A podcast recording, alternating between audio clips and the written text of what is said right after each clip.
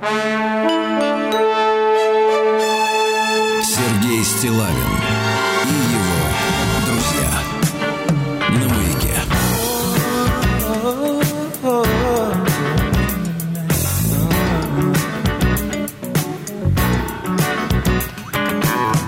On the dark desert highway, cool wind in my hair, warm smell of the leader rising up through the air.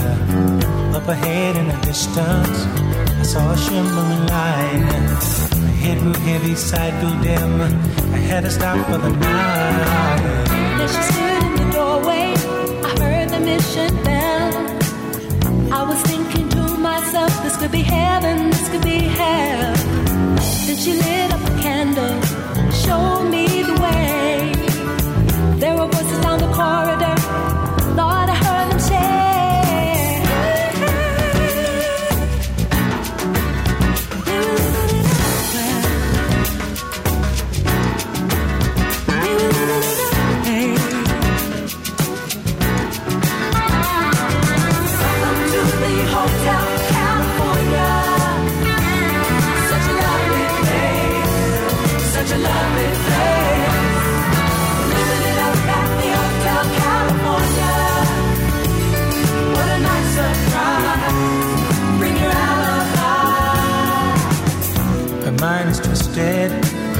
the Mercedes Benz.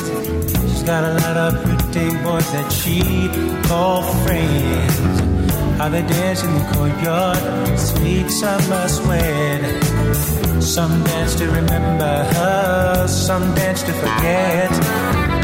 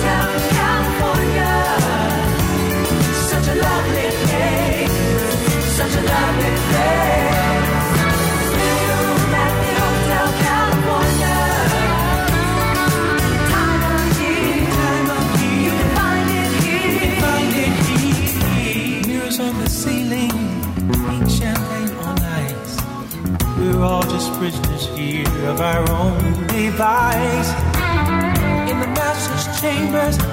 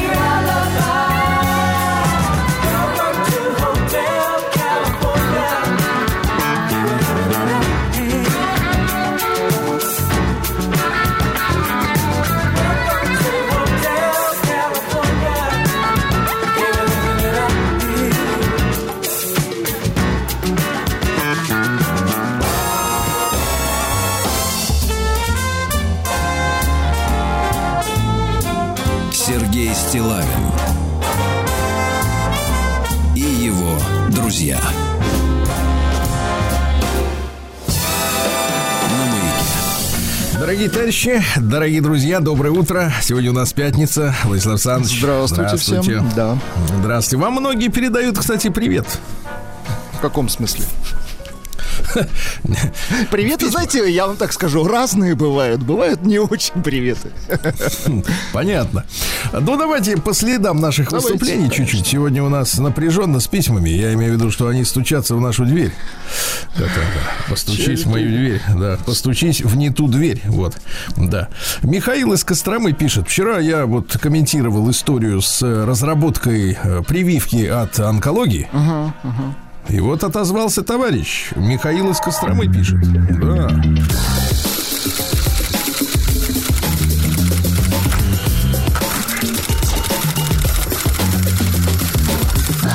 Приемная нос. Народный омбудсмен Сергунец. Дело в том, что, Владислав Александрович, сегодня у каждого гражданина есть возможность высказывать свое мнение, Это, оценочное суждение, правильно? Это, конечно, не, не всегда хорошо. Ну, Я бы сказал, даже совсем нехорошо, но такая ситуация. От нее никуда не деться. Михаил. Это факт, да. Да. Михаил, здравствуйте, Сергей Валерьевич. Вы поднимали вопрос о наживах в сфере медицины. Медицина, мировая фарма не конечно. слезает Лобби. с народного кошелька, да. Решил высказать свои наблюдения. Дело в том, что почти вся реклама медицинских препаратов идет э, в виде средств, которые снижают симптомы, а не решают саму проблему. Понимаете, какая история? Ну да. Вы видели людей, которые пьют таблетки от головной боли? Они на них сидят, они пьют. Да, да, да, да, да. И я смотрю, надо таблеточку принять. Нет ли у тебя, говорит Сергей Валерьевич, минеральной воды? Я думаю, что такое случилось? А, Да. Похмелье? Нет, оказывается, вот голова болит, значит, надо принять. А от чего она болит, голова-то? А? От чего? Это вопрос. Нет, нельзя называть людей дятлами. Нет, фильм такой был. Э, Так вот, э, если, к примеру, изжога, то средства от нее, а последствия такового, э, кстати говоря, возможно и язва от средств от изжоги. Когда надо выявлять причину, а не гасить симптомы, пишет Михаил. Так, вот на приеме я ходил глотать кишку. Вы представляете, до сих пор существует, оказывается, эта, препара- эта процедура. К сожалению, да, замены пока нет. Вам зас- засовывали. Как-то было, да. Мгм. Язва была. Сверху? В смысле, сверху. Сверху? Или снизу. Ну, значит, такое не забудешь, вряд ли перепутаешь. варианты есть. Три? Со двора. Со двора, да. Кошмар. Да, да. А, ну и как ощущения были? Вам смазывали вы чем-то ну сейчас дают, э, да, всякие такие штучки, типа, но все равно неприятно, неприятно. Ну, естественно. А, так вот, так на приеме я ходил глотать кишку, э, рассказал, что принимал, ну, какие таблетки. Так доктор заявил, что это вообще принимать нельзя, хотя этот вот препарат, например, активно рекламируется по телевизору. Понимаете, какая история? Вот такая вот, э, вот такое вот замечание, дорогие друзья. На заметку общественно. Конечно, на заметку. Прием корреспонденции круглосуточно. Адрес стилавинсобакабк.ру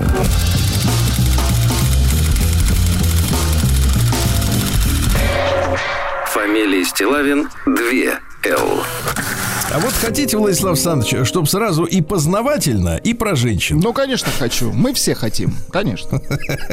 Вы все, да. А, наш автор, сейчас скажу, кто же у нас, а, так, минуточку, автор Андрей Митраков прислал мне э, письмо, его это впечатлило. Э, Он написал так. э, В рубрику КПС добралась зараза и до нас. А? Вот. Для них будет сообщение. Комитет по противодействию сволоте.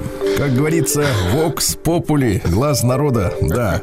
Сергей Валерьевич, добрый вечер. Привет вам и Владиславу Александровичу из Перми. Ранее вы писали у себя в Телеграме, да, есть такой канал Стилавин Тудей, согласен, о скакунах на деревянных лошадках. Я поправлю уважаемого Андрея, о скакуньях. Знаете такое? Что-то не, при- не припомню, Сергей Валерьевич. Ну, берут палку, сверху И голову приделывают лошадью. И давай. конскую. И давай наяривать, э, в смысле скакать э, ногами. Полюбуйтесь, говорит, что творится. Э, Прилагает объявление из средств массовой информации. Турнир по хобби-хорсингу пройдет в Пермском крае. Это, оказывается, уже вид спорта, представляющий собой скачки на деревянной палке с лошадиной головой. Принять участие могут девочки до 14 лет. А? Пишет нам Андрей. Здорово, действительно. Я, кстати, поднял информацию. Смотрите, откуда это, значит, вся вот эта вот, Тренд. э, значит, появилась, да. Это, значит, э, скачки на деревянной палке с лошадиной головой имеют давнюю историю. Оказывается, еще в книжке 19 века описывается, как развлечение рыбаков в городе Сомерсетшире из Англии. Однако в течение долгого времени подобные скачки оставались детской забавой или чудачеством. Второе определение нам более подходит, да? Ситуация начала меняться с 2010 года, когда финская девочка-подросток Алиса вот по соседству шведская живет девочка-подросток, да? Это которая по, по зеленой теме э, так Грета? сказать, скопытилась, да. да, вот это вот финская. Что-то в Скандинавии все-таки, мне кажется, там какие-то особые. Ну, плодородная земля, да, вот на таких. Да, да, да, скалы, гранит фонит, наверное, да. На, да. на метле-то полетать. да. Ага. Ага, Сначала сама увлеклась подобными скачками, а затем начала искать и организовывать через соцсети подруг по подобному увлечению. Через несколько лет в Финляндии образовалась целая субкультура любительниц хобби-хорсинга. Ну, хорси, хорсинг это... Лошадь. Лошадь, ложь, отлично. А хобби это конек. Конек. Э, Это Помните, фальшь на лошадь, да. деревянских, нет, на деревянских избах, там вот перекрестие вот этих бревен, крыши, это Да-да-да. называлось конек. А потом это э, перешло почему-то в идиотское слово иностранное хобби, хотя конек и есть, в общем-то, увлечение, да? Ну, Там говорится же мой конек, например, да, там э, что-то у человека получается лучше всего. А с 2015 года Алиса стала формировать, значит, правила нового вида спорта, то есть она не слазит с темы, да.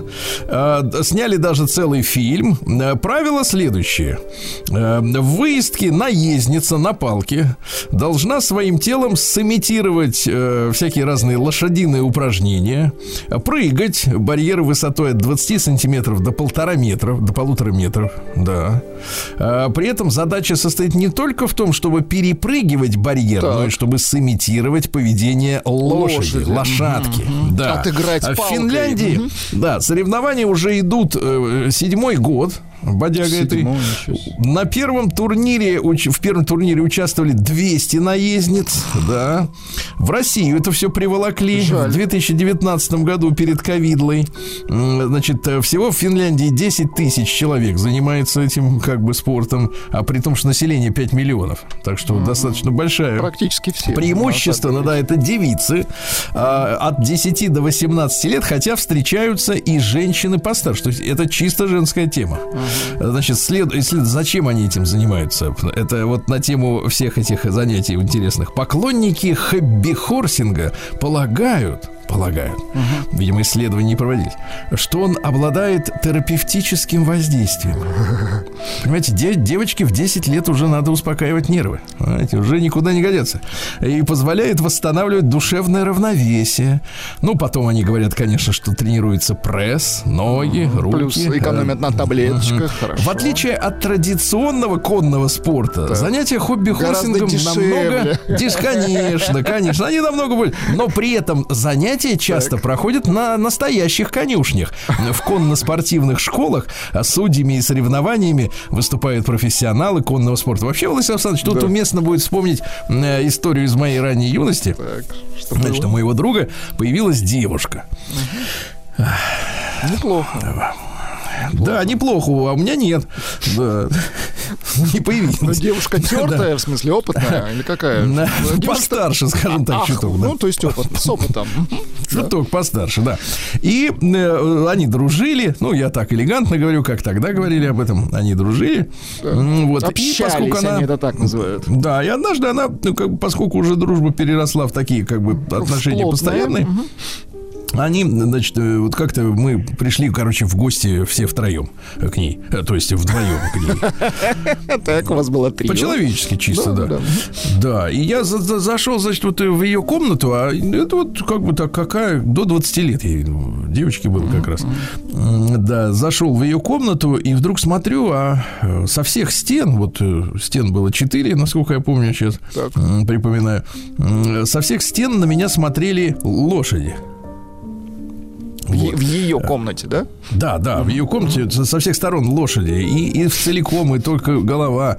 И, и с сбоку, и, хвостом, и спе- без, и спереди, и хвост, там, да, и и прическа у лошадей и так далее. Оказалось, что она занимается в конно-спортивной значит, школе, э, что, в общем-то, им там очень нравится. И это всегда меня вызывало вот такой неподдельный интерес, почему женщин так тянет э, вот э, к лошадям. Мгм, Да, вот именно как они вот романтически отзываются об этом, в этой истории. И я, вы знаете, тогда еще не работал, был, учился в школе, но, видимо, вот эти позывы журналистики, они уже как пробуждались во мне, они э, от спячки, да, вот этой просыпались, и я задал ей вопрос. Да. Ну, Чем, собственно, занимается всегда журналист? или? Он, значит, задает вопросы. Я говорю, а почему, говорю, э, лошади? Ну, как бы осмотревшись вокруг, там не было ничего, кроме лошадей. Я говорю, почему именно лошади? Ответ, который до сих пор звучит в моем сердце, в моей душе. Я помню этот голос, я помню освещение в комнате, я все помню. Все, как- все как будто- подходящее, да? Итак, ответ был такой. Так ведь лошадки же.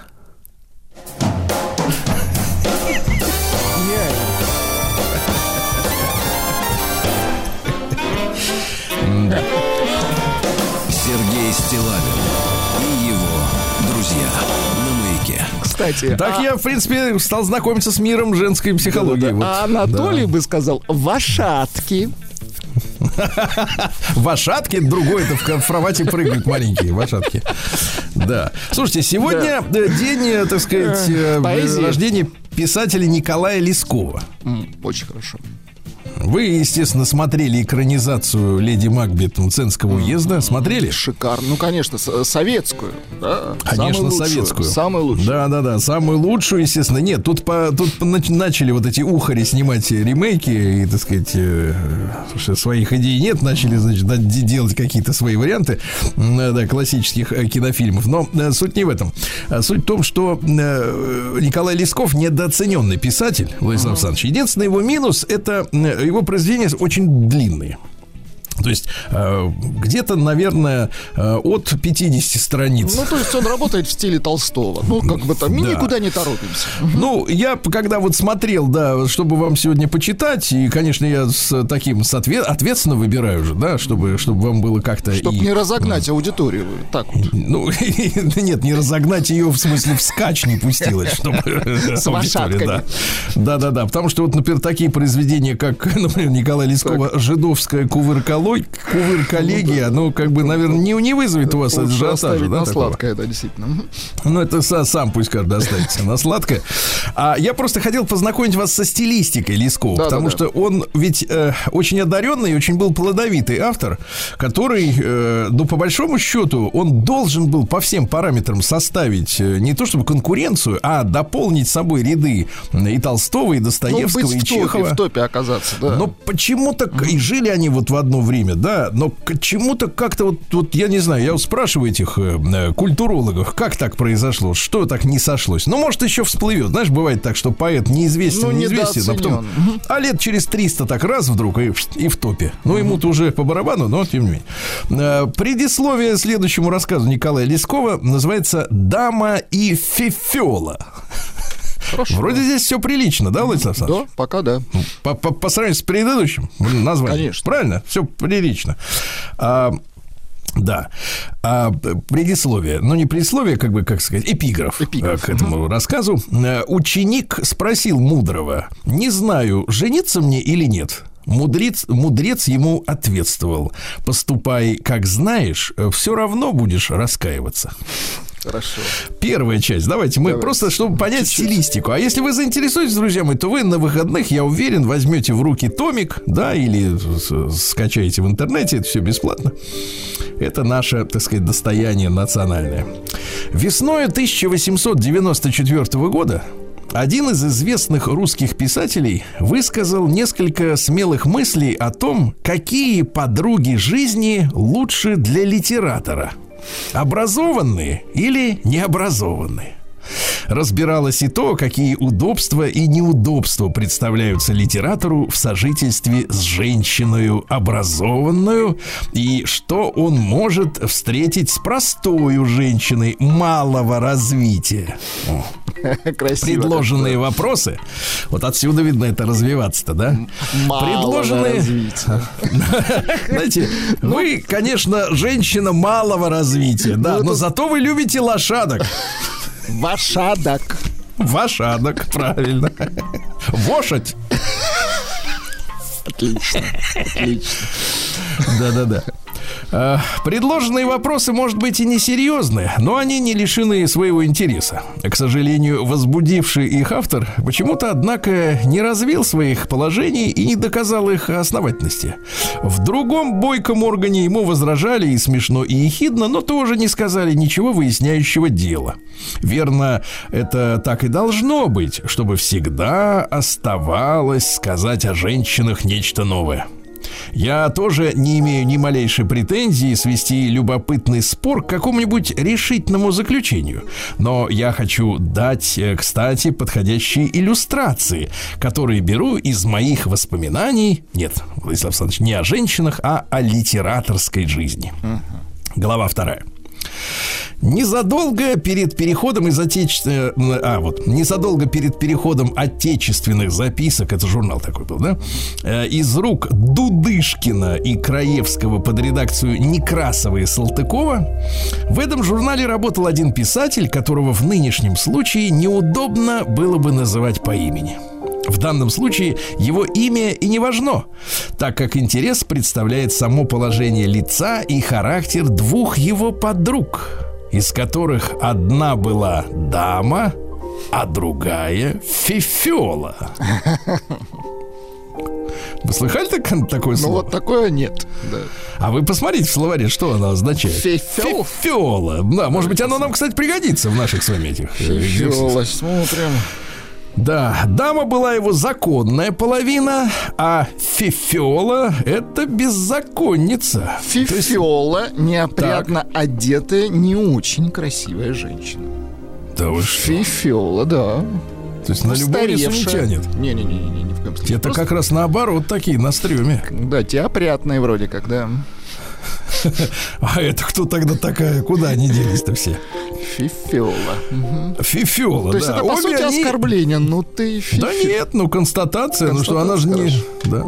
Обе они имели для упоминаемого писателя очень серьезное значение во время его жизни и различно исполнили свое призвание к его потомству. Видишь, по-разному можно потомство-то. Да. Ну и так далее. И дальше идет вот повествование уже. И я говорю, оно вот в принципе не заканчивается. Если вы, друзья мои, э, ну как бы ориентируетесь на объемы текстов, то там 50 с лишним ки- килобайт э, убористого, убористого текста, да, и, но мне кажется, интересно, интересно. Для тех, кто, давайте, товарищи, скажем так, литература ведь для тех, кто не торопится, не спешит жить, правильно, вот в моменте. Надо сесть аккуратно, разложить колбаску, сырок, правильно? И спокойно при свете... Чаек уют- разлить, да. Да, да, лимончика выдавить, сахарку разболтать. Да. И начинать спокойно читать. Потому что я уверен, что словом фифела мы уже а, ангажировали тысячи новых э, поклонников Николая Лескова. Сергей Стилавин Дорогие товарищи, сегодня у нас э, пятница, правильно, Владислав Александрович? Точно. Уже. Да, да, да. Клонится к финалу зима, но не сдается. Кстати, Вильфанд сказал... сдается. А, Тишковец и Вильфанд, ну, Вильфанд давайте. сказали, что Так. это неприемлемо столько снега. Неприемлемо и ненормально, да. Сегодня день разведки военно-морского флота России. Поздравляем. Поздравляю наших доблестных военно-морских разведчиков с праздником, да. День архива Минэнерго России с 1801 года, представляешь, хранят бумаги. Архивы. Да. День женского сердца. Знаете, ну, да. Э, День Ким Чен Ира, день сияющей звезды. Нашим северокорейским товарищам и братьям шлем наш горячий привет. Пламенный, да. Починки сегодня, э, русский такой э, древний праздник, с утра принимались за ремонт сельскохозяйственного инвентаря. Надо готовиться к севу, товарищи, да, к новому сезону. Надо заштопать э, купальнички, правильно? Проверить, все ли в- нормально в плавках, что чем сейчас Пуговички проверить, да? Летом, да. День свежего ананаса. Ага. День миндаля. Карнавал в Мексике. Ну, это понятно. День помощи ворчунам. День поиска запахов. Понимаете? Международный день винограда сира. Ну, из него делают, э, понятно, да? Это дело. Компот. Опять, опять компот, да. Пятничный день жареной рыбы сегодня, Очень да. хорошо. Ну и Семен да Анна сегодня. Такие поговорки. Семен да Анна сбрую починяют. Сбрую, да. Отсюда же, кстати, готовь сани летом, телегу зимой. Это как раз вот про сегодняшний день, да. Ну и для этого праздника варили, варили особое кушание саламату. Э, Так называлось распущенное в воде гречишное пресное тесто с маслом. Да, и, при, и говорили следующее. Приехала саламата на двор, расчинай починки, а? Расчинай, как красиво, да? Сергей Стилавин и его друзья. Что же, э, в 1222 году родился Нитирен. Это японский пророк, э, буддийский, э, сооснователь соответствующего учения своего имени. И написал бумагу, называется «Трактат об установлении, исправлении и умиротворении государства». Понимаете, да? Он То, что что позволил-то вот. Да. Значит, история такая. Страдание, говорил он, есть нирвана только тогда, когда человек постигает, что сущность жизни на протяжении бесчисленных циклов рождений и смертей не возникает и не исчезает. Понимаете? Вот. А если просто мучиться, то, Наводил конечно, тень лучше... на плетень, да. то ты не нет, просто конечно, лучше- мучаешься, ты в Да. нирване. А, В 1497 году Филипп Мелахтон родился. Извините, Меланхтон, господи. Вообще он Шварцерде, то есть черная земля. Шварцерде. Э, Дружок Мартина Лютера. Понимаешь, да? Он э, составил для школ и университетов э, соответствующие бумажки, учи- учебнички на свой лад, да? Э, Ну, а чем занимался ты еще? Э, Короче говоря, там история такая, что э, им надо было оправдать капитализм, правильно? Что богатый это хорошо, а бедный это плохо. Вот, потому что, э, значит, классическое христианство говорит о том, что материальные богатства на земле не имеют значения, правильно? да. А еретики вывернули это наизнанку. Они сказали, что если ты богатый, значит тебя, так сказать, Господь любит. тебя Поэтому, выбрали, чувак, вперед давай, ты на норма у тебя.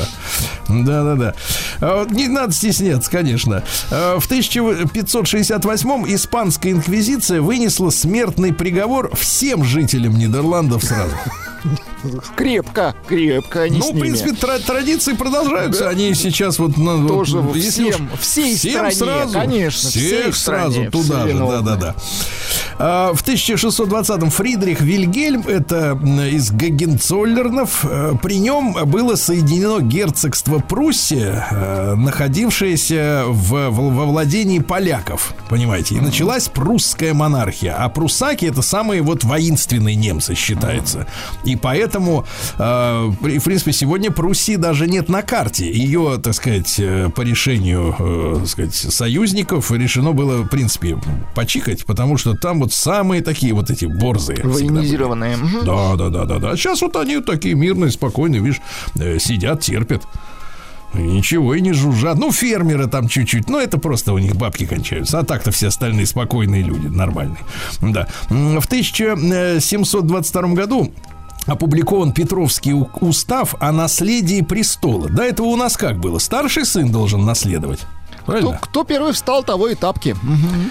Да, но своего сына-то Петр Алексеевич он уконтропупил, правильно? И поэтому он, соответственно, вернее, он уконтропупил э, сына Петра. А он-то кто сам по себе-то? Видишь, есть версии, да, сейчас сомневаются люди, историки.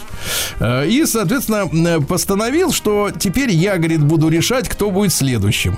Понимаешь, да? Потом как было дело? Потом Павел Первый, после того, как э, скончалась его ненавистная мамочка Екатерина Вторая, которую вы помните, да? Сейчас, говорят, в, Петро, в Петродворце отремонтирована баня. Вы слышали об этом? Да, да, да. С размахом Баня. была построена. Баня. Причем баня была с помещениями для самых изысканных утех плотского состава. С помещениями, из-за да. которой, из-за которой Российская империя погрязла в долгах, потому что она всех, всем своим фаворитам, которые хорошо делали свою, хорошо делали свою работу, она всем им раздавала государственные деньги. Ну вот. И он ее ненавидел, он постановил, что э, в России, Павел Первый, что в России больше не должно быть именно цариц. То есть, э, чтобы никакой женщины больше на престол не воздвигалось, да. И от- но отсюда возникает, смотри, ситуация, что Николай II очень ждал именно наследника, потому что у него рождались дочки, дочки, дочки, да.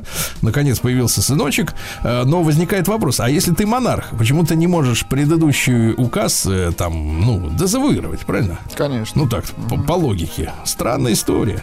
В 1831 году Александр Сергеевич написал своему другу, господину Плетневу, что через несколько дней я женюсь, взять жену без состояния я в состоянии, потому что Гончарова была из этих, из нищих, э, ну, по дворянским меркам, конечно. Но входить в долги для ее тряпок я не в состоянии. Представляете, какая беда-то была у Александра Сергеевича. Любовь случилась, да. Слушайте, а с другой стороны, может, э, ему же все равно платили ж за рукописи, да? Э, С другой стороны, может быть, как раз и э, писалось ему быстро, потому что надо было новое платьишко соорудить к балу очередному, да? Ну, как и с Достоевским. Пришлось писать, да. И неплохо.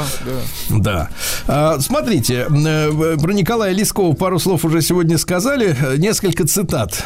«Гляжу, крестятся и водку пьют. Ну, значит, наши, русские. Прекрасно. Народу много, а людей нет». А? Вот, видите как. Хорошо. Да, да, да. Где и на муже, и на жене на обоих штаны надеты, Так. там проку не бывать. Вот, очень хорошо. Вот, он хорошо. В 1854-м, давайте, товарищи, отметим сегодняшний день. Основана, то есть, получается, 170 лет назад, и это наш праздник, основана крепость Верный. Знаете, как сейчас называется крепость Как? Верный? Как называется? Алмата она называется. Да вы что? Ага, не было там на этом месте ничего. Да, вот такая вот история. А, ну что, в 1893-м Михаил Николаевич Тухачевский, маршал Советского Союза, э, на некоторое время после того, как при странных обстоятельствах э, оказался в германском плену во время Первой мировой войны, исчез с радаров, потом каким-то чудом из Англии прибыл. Отсюда, кстати, есть версия, что э, Михаил Николаевич, он как бы так и того этого. Не совсем наш. Не совсем. Мгм. Не совсем наш, да. А потом, э, что в Тульской губернии, нет, не в Тамбовской губернии, простите, подавлял восстание крестьянское при помощи ядовитых газов, как вы помните, да? А потом, правда, ему говорят, что вот он занимался перевооружением Красной Армии техническим, успешно достаточно сотрудничал с немцами, ну, тогда так было принято на рубеже 30-х годов. А, а в конце концов, э, что же, участвовал в заговоре против э, Сталина, и это не какие-то домыслы, а действительно по факту там был несколько такой пул заговорщиков, э, ну и в конце концов э, э, попал в жернова 30-х. как вы Был зачищен. Да. Ну, так уж грубо вы, конечно. В 1909 году Ричард, он же Дик. То есть вот в, в английском языке странное образование уменьшительно-ласкательных имен. Ричард, он же Дик. Понимаете, какая Странно. история? Да, очень странно. что Ричард и Дик. А, Макдональд, короче, это калифорнийский ресторатор, который вместе с братишкой основал в Сан-Бернардино, э, курортный городок, как говорится, ресторан быстрого обслуживания, предлагали бургеры, картофели, а потом пришел Рэй Крок и сказал, товарищи, давайте сделаем бизнес. Ну и остались братья безо всего. А в 1916 году триумф русской императорской армии, Кавказская армия генерала Юденича, ну, вы эту фамилию знаете по гражданской войне, э, а, но на самом деле талантливый просто генерал, разгромила турецкую третью армию, и наши войска после тяжелого штурма вошли в крепость э, Да, и вообще в, то, в, в те дни Кавказская армия генерала Юденича, потому что на всех остальных фронтах шла так называемая, как они сейчас говорят, позиционная война. То есть э, туда-сюда, туда-сюда. Ну, не то чтобы туда-сюда, но ну там плюс-минус там сколько-то, да, э, метров или километров. А Юденич продвинулся сразу на 150, представляете? Круто. Сразу 150. Вот такая вот история. То есть на том, на Кавказском фронте все у русской армии было хорошо. И даже он предлагал после этого, кстати, Николаю II, говорит, слушайте, а давайте мы сейчас дойдем до Константинополя, угу. возьмем его, и, в принципе, он наш, потому что по согласованию с великобританцами, помните, у нас же как они И не надо ни с кем договариваться, да, да, да. Да, говорит, ой, мы, говорит, вам, Россия, Россиюшка, отдадим проливы, вы будете контролировать проливы, ну, из Средиземного в Черное море, э, да, и наши такие, да, да, это круто, отдайте нам. А что отдавать-то? Он Юденич мог взять, а ему сказали, не надо, мы, говорит, будем с моря брать. Тупость какая-то, да, в принципе-то. Дальше. В 1923 году в этот день э, археологическая экспедиция англичан, э, которая, значит, отправилась в Египет, вскрыла вход в гробницу фараона Тутанхамона. А там написано, не русским языком было, что каждый, кто вскроет того на тот свет, Тутанхамон утащит. И действительно утащил. Угу. Понимаете? В 25-м Евгений Радыгин, замечательный композитор, народный артист России, э, песни про Рябинушку. Есть у нас что-то У нас есть такое? Э, «Едут новоселы», Сергей Валерьевич. Вот, хорошо. просторы, горы и долины, в серебро одет и зимний лес грустит. Едут новоселы по земле целиной, песня молодая далеко хорошо, Едут строить хорошо. Байконур. Да. да, в 35 году родился Сальваторе Бона, который тоже назвал себя Санни. Он mm-hmm. Сальваторе, но надо называть Салли, по идее, да? Правильно? А он Санни. Короче, муж Шер, вот этой вот нынешний, ее, который да, все, да, которая высылает сейчас лимузины за своим молодым любовником. Ты слышал? Отвратительно. Мерзость. Ну-ка, как пели-то? Пели вот там так. Бона?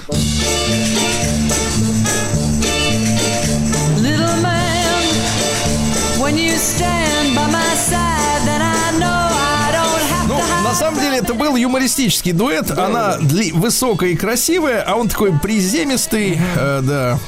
Ну, что-то вроде кабаре дуэта Академия, скажем так. Не, не больше того.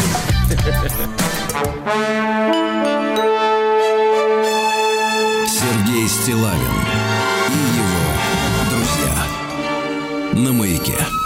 Ну что ж, друзья мои, самая настоящая, ну, скажем так, э, технологическая и впоследствии модная революция произошла в этот день, в 1937 году, потому что Воллес Каррозерс, это химик из корпорации Дюпон, так. это монстры, да, так одна из тех самых корпораций, которые, кстати, сегодня входят вот эти вот транснациональные, те самые корпорации, которые хотят убрать государство с карты земли и править этим общим концлагерем при помощи нейросетей. Ты слышал Отвратительно. Это, да? да, очень отвратительно. А в 37 году, а в 37 году-то они придумали нейлон, товарищи. Ну, за это им спасибо. Конечно. Ой, да, нейлон. Слушайте, Владислав Александрович, да. а, появились, конечно, рубашки, в которых люди потели, это все. Понятно. не нужно зато, было гладить. Конечно, они блестючие такие. Появились колготки у женщин, чулки. А теперь-то у женщин появилась вот эта вот нейлоновая органза. Ты замечаешь? Замечаешь, летом, да,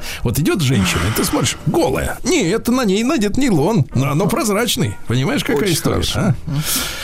Эх, да. В 1941 году Ким Чен Ир родился, замечательный руководитель Корейской Народно-Демократической Республики, да. Вот, э, там цитат какие? Так. Можно обойтись без конфет и печенья, но нельзя обойтись без патронов и оружия. Очень вот, хорошо точно, сказано. Да. Угу. И, и вот обнадеживающее. Жить трудно не значит жить грустно. А? Хорошо. Замечательно, да-да-да. А, в сорок третьем году э, германские антифашисты, студенты написали на фасадах нескольких мюнхенских зданий надписи «Долой Гитлера, да здравствует свобода!» Студентов схватили и 22 числа уже М, Обезглавили. Да. А, Марго Хемингуэй родилась в 54 году. Был бы ей сегодня 70. Модель и внучка писателя, если бы не ушла из жизни, так сказать, при странных обстоятельствах. А, Говорят, что на пике своей карьеры в середине и конце 70-х посещала ночной клуб «Студия 54» в Нью-Йорке, где были наркоманы. Диско, да-да-да. Наркоманы, Диско, Джаггер, Минелли, э, Грейс Джонс. Представляешь, эксперименты прошли, пошли с препаратами чудовищные, да? Ай-яй-яй. И в 42 года ее не стало, представляете? Да, да, да, да, да. Причем, причем родственники не согласны с выводами о самоубийстве. Говорят, отравили ее. Ага. В 57 году в Советском Союзе учреждена медаль за спасение утопающих. Правильно. И сейчас, и сейчас даже дети наши школьники, вы знаете, как вот в новостях мы с вами периодически читаем, бросаются прямо в полынью и спасают друг друга. а? М, Да. Очень хорошо. Э, В э, 68 году родился Александр Непомнящий. Да, вот, да. Ну что же, э, дальше. В 74 году Владислав Александрович в Солт-Лейк-Сити арестовали всю группу Эмерсон Лейк и Палмер за то, что они купались голыми в гостиничном бассейне. Вот наркоманы проклятые, а? И ничто их не берет, да? Есть у нас? Есть. Но играют нашу музыку, да. Ну, играют так, как будто из бассейна высовываются. Изде- Нет, да. издеваются подлецы. Ну, Да. играют а, в хорошо, 70 да. а в 76 году в этот день с конвейера Камского автомобильного завода сошел первый тяжелый грузовик. Да, ш- шлем в набережные Челны наш э, большой привет, да. А в 78 году в Чикаго родилась первая компьютерная BBS, как у нас тогда говорили в начале 90-х, э, BBS-ка, да, или даже в 80-е годы. Владислав Александрович, вы пользовались BBS-кой? Что, что за бибески? Ну-ка, Это расскажите. электронная доска объявлений. Там тема какая? Значит, э, э, ты через вот этот вот через модем вот этот, э, да, Так, через модем. И, соответственно, где-то там в виртуальном пространстве оставляешь, например, объявление «Куплю кота». А потом туда человек другой дописывает э, Хорошо, продаю, такой-то телефон, перезвоните Понимаете, то есть Доска это, конечно электронная. Но это не интернет еще в, Ну, предтеча. да, ну вот такая вот. И еще раз напомню, в 1978 году, да. А, давайте поздравим с днем рождения нашу замечательную красавицу Любовь Толкалину. А? Поздравляем, Вот. конечно. О- Очень, да. Очень нравится нам такие, такая вот актриса, да. В 90-м году. Абел Макконен Тесфайо родился, а? Как, как? Абел. Не путать с агентом Абелем. Абел Макконен. Это вообще как фильм, да?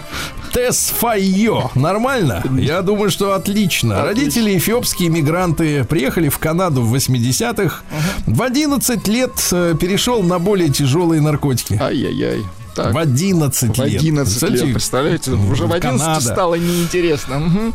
Да, да, да. И в один прекрасный день, э, соответственно, э, он и его друг э, ушли из школы и больше не вернулись домой. Было это на уикенд, и поэтому он стал, соответственно, уикендом. Ох, ничего себе. Так он Да, тертый вот так. калач выходит. Есть Конечно, перетертый. С опытом. Это хороший трек, да. Саксофон отличный, да. Отлично, Кстати, да. Дри- Дрейк ему первым помог, разместил его песенку у себя. Э, Да, вообще он встречался с Беллой Хадид, это вот э, палестинская модель, да. Потом, говорит, расстались из-за напряженных э, Я туда, ты сюда, некогда, товарищи. А, Друзья мои, в этот день не стало замечательного композитора, э, артиста великого. Э, В с- в 96 году ему было всего 50 лет, Владимира Мигули, Есть к огромному сожалению. Да. Не забудь, не забудь эти прекрасные. А, На него же за два года до этого было покушение. Взорвали его автомобиль, представляете? Ужас какой. А, Чудом это вот, вот на тему 90-х, да, 90-е и композиторы, да. А Остался чудом жив, э, его личный водитель погиб, э, а в 17 января 96-го, то есть вот э, за месяц, получается, да, до гибели, состоялся единственный прижизненный вот авторский концерт. Представляете, то есть он, он же писал песни для массы Для многих, исполнителей. да-да-да. для И советских. ни разу в советское время не собирали вот для него сольник, ну, условно говоря, где бы он сам был бы главным э, в, на сцене.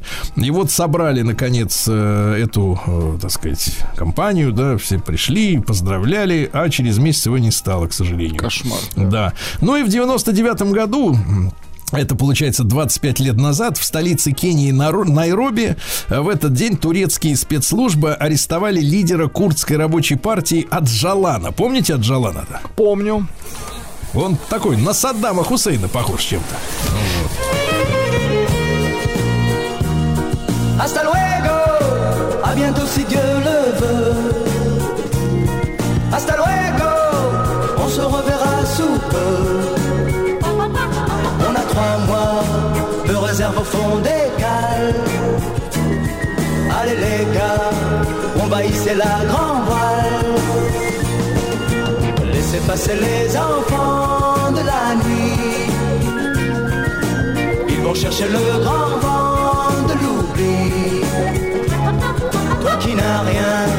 embarque-toi avec nous. Donne-moi la main, car t'as passé parmi nous.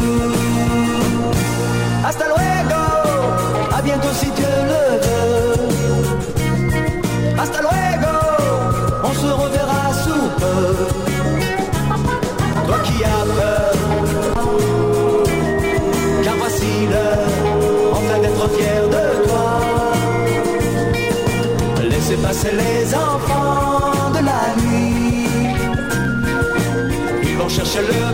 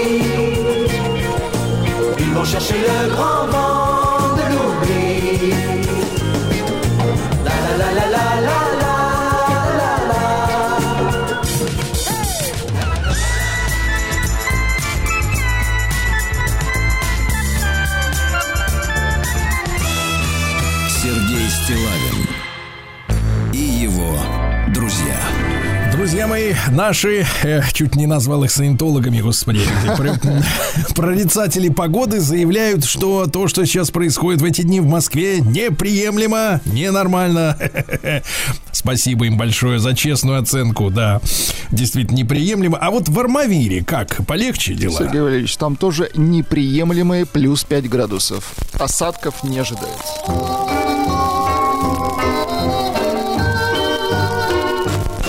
Песней своей помогать вам в работе, дорогие мои. Армавирцы, конечно, товарищи. Школьники из Армавира отправились в профориентационный тур на завод. Какая у тебя профориентация, товарищ? Завод. Целью, да, целью тура стало знакомство школьников с тем, что есть еще профессии, кроме блогеров.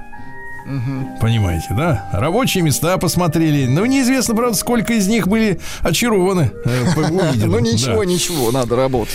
Привыкать надо, ребят, конечно, да. Э, У жителей Армавира украли 310 тысяч прямо в больничной палате. Представляешь? что? Лежал человек, лечился. А зачем ему такая сумма в больнице? это вопрос. Первый. Значит, домашним доверять вообще нельзя, понимаешь?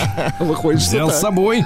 А сосед по палате стырил, представляешь? Ай-яй-яй. Сосед по палате, да. В Армавире правоохранители задержали студента с катаной. Это японский ножик Да-да-да, большой. ну, очень меч. острый, Сергей Валерьевич, да. Да, да, да. 18-летний юноша собирался на вечеринку после учебы, но домой заходить не хотел, поэтому принес катану на уроки. Охранник его остановил. При задержании студентик вел себя агрессивно, пытался скрыться от правоохранителей, но его все равно прищучили. Да. В Армавире в исправительную колонию попытались передать 17 бутылок со спиртом. На празднике. Ну, о хорошем давайте. А Спортсмены из Армавира, во-первых, завоевали медали различного достоинства на первенстве страны по самбо. Хорошо, поздравляю. Спасатели помогли снять кольцо жительницы Армавира. Пальчик опух, пришлось этой э, бензопилой срезать. Отрезать палец? Пальцы на месте, А, да. хорошо. В Армавире 300 спортсменов приняли участие в чемпионате по спортивному ориентированию. Знаете, вот когда вот бегают вокруг, снуют, да, с По бумажками. А в Армавире студентам прочли лекцию члены общества знания. Инна Макуха э, рассказала про влияние нейросетей на современную науку, например, да? Ну и совсем уже давайте милота. Семья из Армавира приютила у себя троих травмированных лебедей. А? Ну, здорово-то как. а. Замечательно. замечательно. Летите, лебеди, летите. Одного из лебедей зовут Федя. Федя На и его маяке. друзья. Не да. путать с фифеллой. Да. А, да, да. Что у нас еще происходит? Э, Милохин рассказал, сколько зарабатывал в телевизионном проекте, где на коньках катался. Ну, сколько? Цитата. Гонорар составлял около трех миллионов рублей. Я даже этого не чувствовал. Я зарабатывал с рекламы настолько больше. Это отвратительно. Это вот воспоминание о том ужасе, который у нас был несколько лет в стране, когда блогеры, да, вот эти цари юные, э, вот они, да, жили на показ. Выяснилось, в каком месяце больше всего шансов попасть в ДТП. По данным страховщиков, э, самый гриппозный и месяц это октябрь, товарищи. Октябрь. Ну, может быть, расслабленные люди после лета, да, бурного. А тут уже и заморозки первые, и, может быть, даже первый гололед. Да. А, что же еще любопытного? Э, В России начнут активно размещать станции 5G с 26 года. Ну, видите, как здорово, да? А Тут Цен- Цен- Центробанк рассказывал, что нам надо на зеленую энергетику переходить, а вот и, и как бы и 5G То есть ставят. будут зеленые 5G. Здорово. Уверен. Уверен. Ученые Сибирского федерального центра агробиотехнологий создали корм для рыб с микроорганизмами, которые убивают вредные бактерии внутри рыбы. Представляешь? Здорово. То есть на прилавок с чистой печенью рыба поступает. да. А После отказа от сахара у человека улучшаются когнитивные функции, товарищи. Хорошо. Да. А, да, что важно. Участники СВО будут преподавать в российских школах новый предмет по защите Родины. Вот это вещь, о которой я давно уже говорю, и это правильно, товарищи. Давно, правильно, да. да. В школы должны прийти просто настоящие мужчины. Потому что там, мне кажется, сейчас в наших школах какой-то э, рассадник беспомощности. Судя по конфликту учителей и школьников, э, значит, на хулиганов нет никакого, так сказать, никакой крепкой руки. Управы, и вот она да. появится, да. А, Из мэрии поселка в Тюменской области уволились все сотрудники после того, как э, на должность главу администрации назначили Анну Подушко. Видите как, не хотят работать испугались. с Анной. А, э, врач рассказал, какие части курицы чаще всего приводят к отравлению, товарищи. А, гузка. Гуска. Гузка это посередке там вот такая. Не бодяга. надо вот это А, вот смаковать, а. Да, и суставы, друзья мои, суставы. Суставы суставы. Ну, ну, артрит, ну что выходить, ну И- зачем? и- Нет, представляете, и салат с куриными Да. суставами. Да, с гузаками, да. Второе, Кошмар. горячее, да. А в Калужской области, вот давайте о хорошем. Давайте. В, в Калужской области проведут молебны о даровании супружества. И это очень хорошо, потому что найти хорошую жену, товарищи, ну, конечно, и хорошего мужа, наверное, но вам виднее, девчонки, это большая задача и большая удача, Большая конечно. удача, конечно. Да, верю, ждет нас удача. Э, гражданам порекомендовали необычный способ поднять самооценку. Надо вести дневник. О, Так вот, зачем Ну, то есть- э, Лев Толстой вел дневник, Да, да? да, страницу, это, это, давайте так, тетрадок 10 э, перепишите, вот Да, тогда, может, поднимется. да. А, темный шоколад защищает от образования тромбов, товарищи. Хорошо. Вот. И, наконец, безумие какое-то. Нет, давайте сначала о хорошем. Во-первых, в Петербурге... Нет, не, не о хорошем, а проблема. В Петербурге, пишет нам, э, так сказать, журналистское сообщество, в Петербурге занизят бордюры для создания комфортной среды инвалидам. Вы что пишете? В Петербурге нет никаких бордюров, товарищи журналисты. Там поребрики. Не надо писать, э, не надо дезинформировать общественность. Ну и, наконец, смотрите. Вот мы э, накануне э, праздника, да, Дня защитника Отечества, и все равно вот э, сколько опросов каждый день, э, каждый год проходит, да, о том, что мужчины получают на этот праздник от любимых женщин и что они не хотят получать. Мне кажется, все уже давно выучили, что, Запомнили, что они не конечно. хотят. И вот опять вылезла, понимаешь. Ну-ка. Стилистка Ломкова, э, э, победитель, лучший стилист Башкортостана, посоветовала дарить мужчинам трусы и носки на 23 февраля. Ну что, ну, до них просто не доходит, да, смотри, а? Стилистов, давайте так. Без стилистов такого свойства, да. А большинство российских женщин, 52%, собираются найти женихов в сфере IT или нефтегазовой отрасли. Ну, неплохо, неплохо ищут, да. Да и... Давайте так, а где же любовь? И, и снег им в помощь, если они там были Да-да-да, наследить прорубь- успели. Прорубь им в помощь, да. А пассажирку в Канаде сняли с рейса за слишком частые походы в туалет. Представляешь, просто выкинули с теле- из Это самолета. неприемлемо, конечно. Да. А балерина Настенька пожаловалась, что из-за пожара в известия холл в Москве на Тверской сор- сорвалось его ее выступление. Вы представляете? То есть это Еще был под нее поджог. есть. Ничего себе. Под- Да, какие-то выступления есть. Меган Фокс, э, это вот красотка-то Да. американская, да, которая, правда, связалась с каким-то балбесом, публично оскорбила украинок. Да? Интернет-пользователи сначала, как дело было, а, стали негативно высказываться в адрес актрисы после того, как э, в сети появилось фото на вечеринке в ночном клубе «Зук». Э, Пользователи раскритиковали внешность Меган Фокс, заявив, что она изменилась до неузнаваемости из-за пластических операций. А Меган не стала молчать, опубликовала снимки с мероприятий, сделанные с другого ракурса, и про- прокомментировала таким образом. Оказывается, это была всего лишь темная фотография на мобильном телефоне, на которой я выгляжу как украинская надувная секс-кукла. И люди сразу же заныли. Как ты смеешь это говорить? Как ты смеешь? Очень хорошо. Дальше. А, Британка пришла в кинотеатр и увидела зал полный крыс. Увидела их повсюду, на стульях и даже в подстаканниках для попкорна. Ты представляешь? Редкая удача. Дальше э, из жизни наших женщин. Телеведущая Ирена. Знаете такую, да? Ирена. Ирена, конечно. Может, их немного с таким именем. Телеведущая Ирена призналась, что почти 4 года не стригла сыночку любимого по эзотерическим причинам. Это серьезно. Да, Бедный мальчик. Это да. серьезно. А, Шерон Стоун рассказала о минусах славы. Она призналась, что слава обходится ей дорого. У нее мужчина слава. Жалуется. Хорошо. Ну и наконец, давайте о хорошем. давайте. А, О хорошем. Давайте. Во-первых, женщина с самым большим ртом в мире показала фигуру а, в черном латексном боди, леггинсах и красных сапогах со Показала кратер вулкана. Да, показала. Налоговая начала проверку бизнеса Ивлеевой. У нее есть бизнес, да. Ну и, наконец, а давайте о хорошем. Вот э, Давайте. говорят, что 52% наших женщин мечтают встретить айтишника или э, нефтегаза, нефтегазовщика. А вот как бывает по-другому. В Танзании 80-летняя вдова встречается с 24-летним таксистом. Она уезжала на несколько дней из города и в такси забыла сумку, в которой было в пересчете на наши деньги 200 тысяч рублей.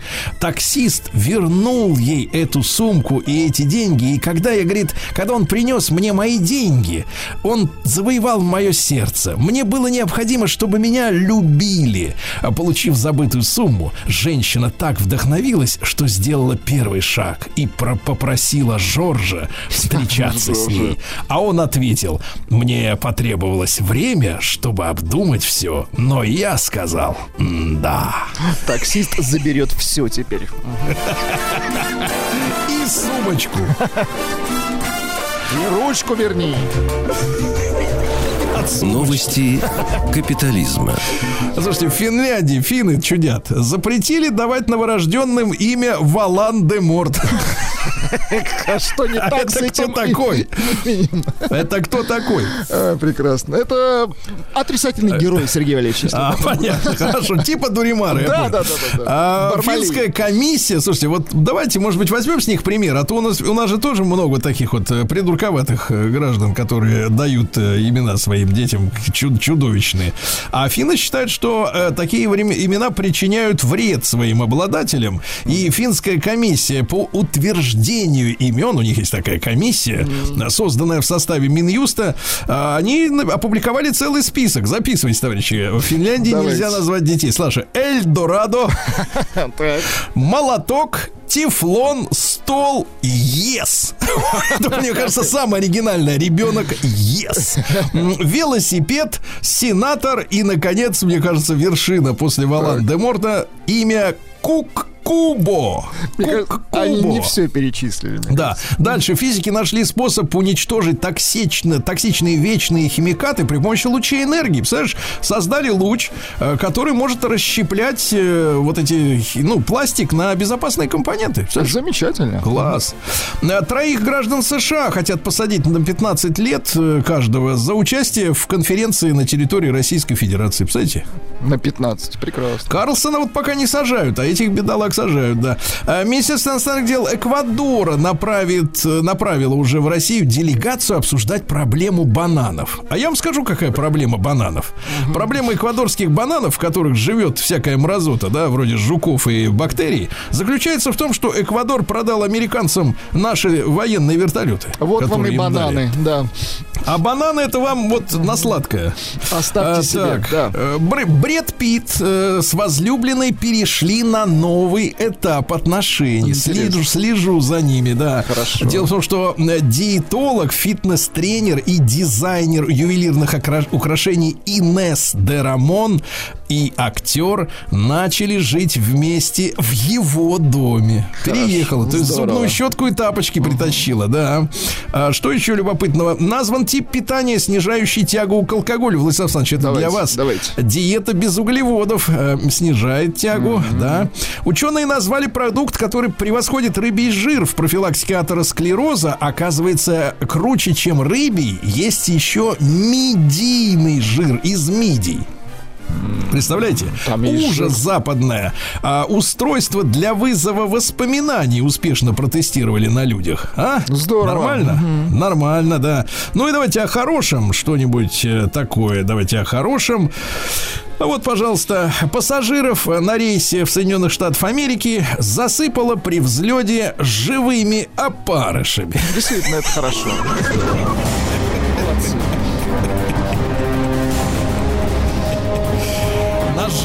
Пошла сверху. О, тепленькая пошла.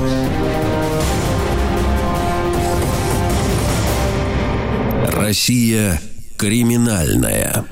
Ну, давайте. Э, В Магнитогорске осудили э, ОПГ сутенеров, э, которые вовлекали людей в занятия вот этим самым всем. Представляете? да. Сначала занимались грабежами, то есть по мелким, по мелкам. Ну, что-то не пошла Потом- тема, да? Да, потом стали похищать людей, а потом уже и вовлекать. М, Да, совсем. Это называется развитие А вы- бизнеса, извините. Сергей Да, в Екатеринбурге учителя отстранили от работы из-за обвинения в домогательство. Говорят, приставал к водителю. Ничего себе. На- есть видео, где педагог обращается с водителем, общается с водителем машины через окно и говорит, что оба получат удовольствие и кайфанут. Но внутрь водитель учителя не пустил. Сто Да. процентов. Да, в Москве избили актера Покалова. Знаете такого актера? Нет. И я не знаю, но его избили, да. Ну, То есть все-таки его кто-то узнал, да? Нет, а вот смотрите, могли избить, перепутав с ЛГБТ-активистом. А, его перепутали. Ну, я понял. Ну, ЛГБТ запрещенный в России, понимаете, естественно. ФСБ задержала в Новосибирске организатора этнической банды вымогателей. Вы знаете, как бывает дело? Вот преступность, она не знает национальности, а банда может быть этничной. Этническая банда. Какие парадоксы жизни, да. В Мордовии 26-летняя женщина заклеивала двухлетнему сыну рот скотчем, чтобы не слышать его жалобы. Ловко.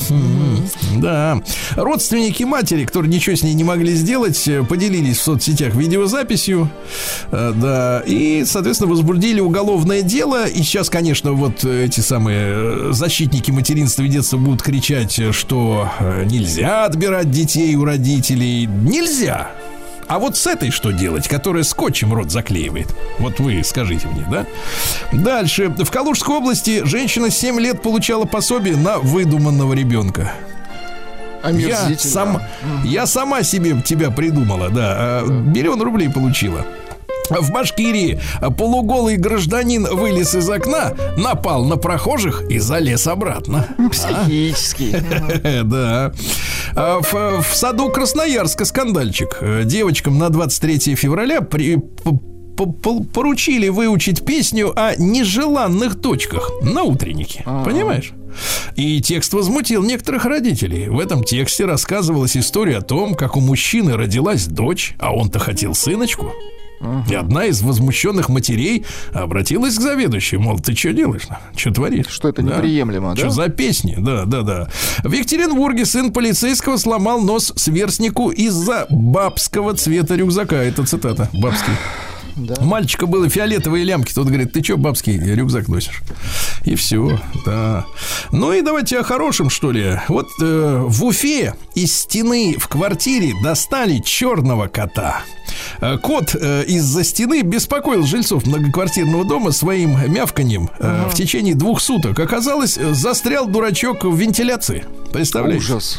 А Чтобы спасти котейку, э, рабочим пришлось рассверлить э, дыру в стене квартиры. Э, Кота достали, кот в порядке, э, значит, радуется. Э, Кот Жизни жив. мол- молодцы. Да. Жизни котов важны, Владислав Александрович. Абсолютно. Музыкальная программа. Ну что же, дорогие товарищи, немножко музыки, да. М, э, Пригласим к микрофону нашего Алексея Валерьевича, да, да. Приглашен. Да, да, приветствую. Здравствуй, здравствуй, Лешик. В общем, я, как всегда, принес свежак. Самый-самый, что ни на есть свежак. Не, не знаю, насколько свеж исполнитель, скажем так. но Мне кажется, он всегда свеж. Вот. Но песня новая. Песня новая. Песня новая. Вот. э, От Леонида Агутина. Новую песню, которую он презентовал э, к 14 февраля, насколько я понимаю. Но вы А, знаете, да, что этого праздника не там, существует. Типа вот, ну, э, у кого у кого-то существует, у кого-то не существует. Вот я он как дома бы... он Тех, кто существует. Да. жена существует. А песня называется «Мне 225 лет». И, и не случайно эта песня, она, в общем-то, от имени известного человека исполняется Агутина. Мне 225 лет. Я никакой не пророк. Я столько излучал свет, сколько мог. Раз я уже давно тлена Любовь китается в бегах. Вам все это переносить на ногах. Вы знаете, что все просто Но веруете, что нет разом выпускает монстров на свет. Но там за потайной дверцей Те клапаны качают кровь. Одно душа рифмует средство любовь На свете все решает только любовь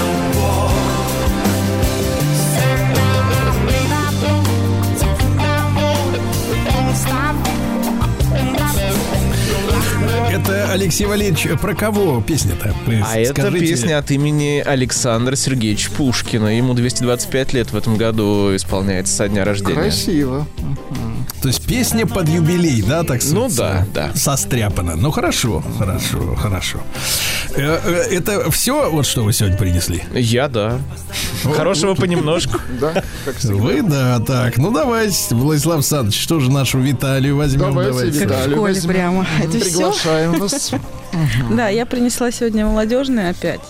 Мои земляки. Группа космонавтов нет. Вот, я не знаю. Земляки, простите, откуда земляки Из? Пензы. А, Из Да. Пензы. Да, да, да, да. Вот. э, Группа достаточно известная, но, зная ваш музыкальный вкус, я подумала, Нет, что... зная вас, для вас неизвестно, Сергей Валерьевич. Ну, и не только для Сергея Валерьевича. И для меня, конечно. Да, так что... Вот, э, тоже ребята выпустили новую песню.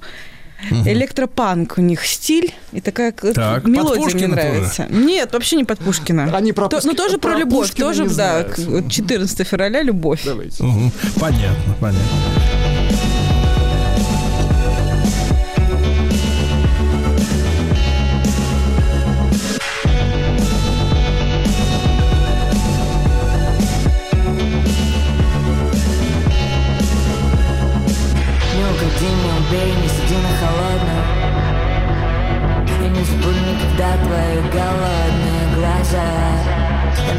Нафигну тебя любовью, теперь ты сыта да.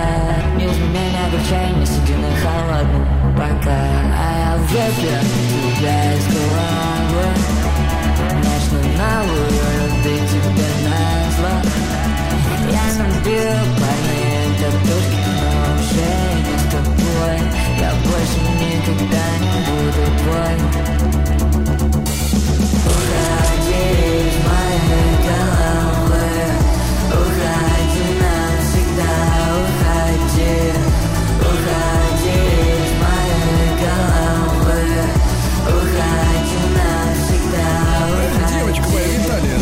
пожалуйста, а когда поют вот «Уходи из моей головы», это о любви, да, в принципе, все равно? Хочется верить, что да.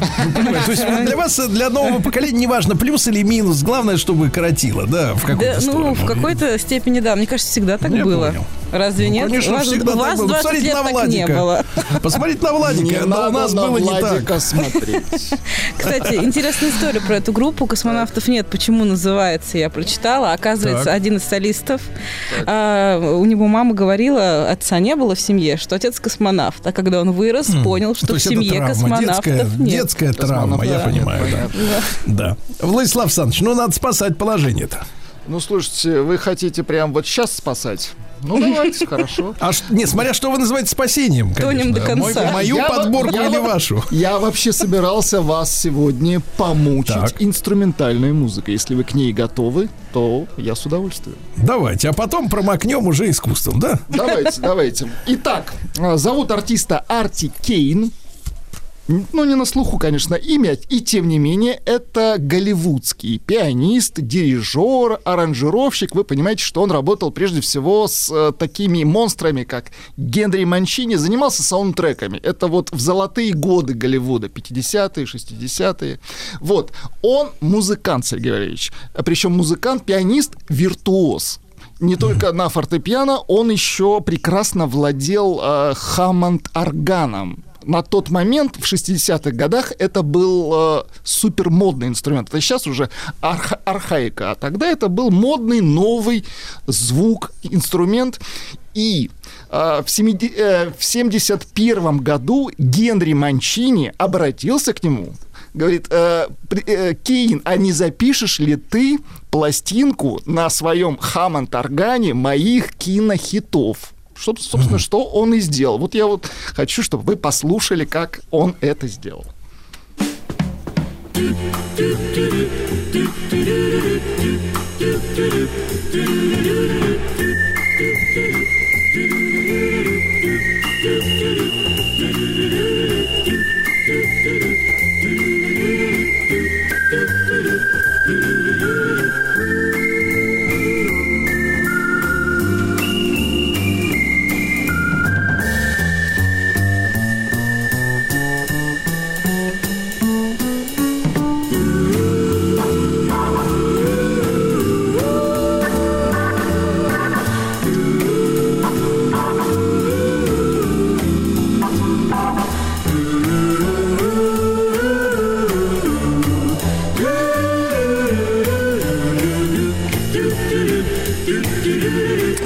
Владислав Александрович, вы обратите внимание, э, б- б- так же, как и в песне, которую принесла Виталия, мы ничего не теряем по смыслу. Абсолютно, абсолютно. И, кстати, это э, э, времена, когда саундтреки были самодостаточны. Это просто хорошая музыка. Это сейчас саундтрек некое шумовое до- дополнение к настроению, а тогда это были просто супер. Играет э, трио Арти Кейн, как бы э, орган, э, контрабас, барабаны, ну и вокальный коллектив.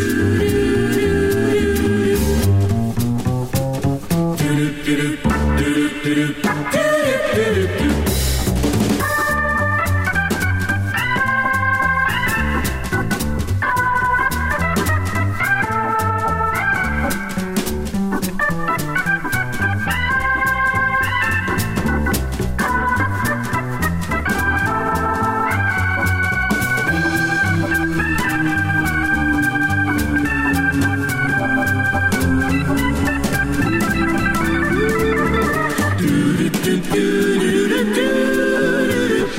Сергей Валерьевич, надо сказать, что к его услугам обращались э, Фрэнк Синатра, Энди Вильямс в качестве именно вот аранжировщика и руководителя оркестра. То есть это был э, для- в 60-х некий топ э, качества инструменталок. Давайте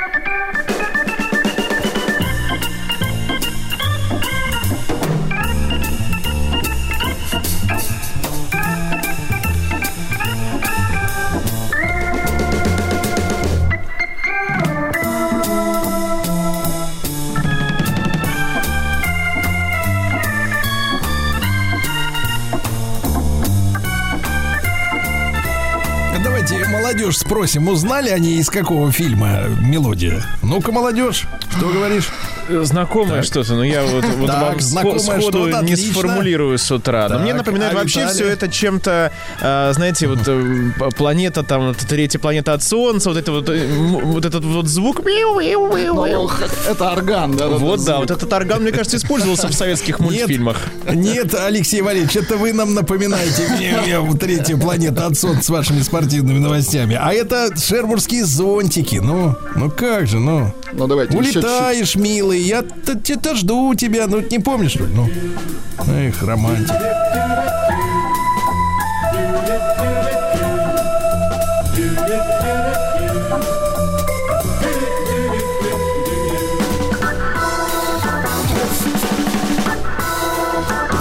Ну пон- понятно, что сейчас это слушается смешно, но для а, начала 70-х это бомба звуковая и вообще, в принципе, подход к саундтрекам. То есть,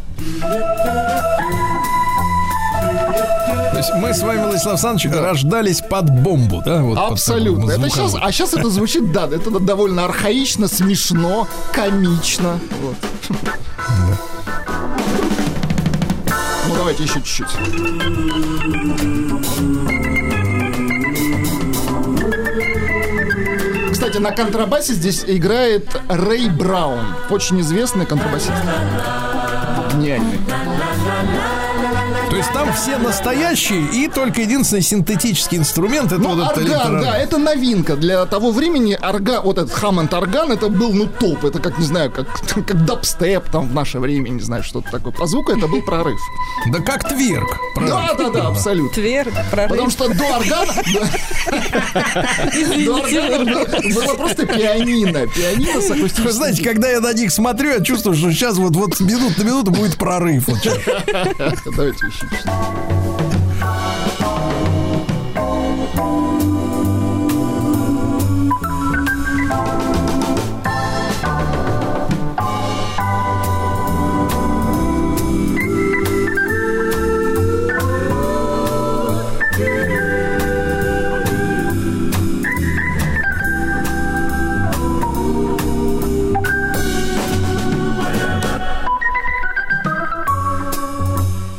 кажется, вот современной молодежи такая музыка может понравиться, потому что сегодняшняя музыкальная культура, она, в принципе, заключается в том, что текст, он действительно как-то уходит куда-то под корягу, да, вот. Да, и здесь текста нет. А еще, вы знаете, очень современные мелодии дерганые, прям вот что веселые, что грустные, очень тревожные и прям истеричные. А здесь так А спокойненько. потому что нынешняя молодежь, вот я о вас читал, Виталия, ну, Ага. я таких, как В вы, газетах. что вы, да, я читал такое, знаешь, что Так. мы, говорит, э, вот такая вот ваша ровесница, говорит, мы, говорит, первое поколение людей в стране, которые не боятся ходить к психологу и лечиться.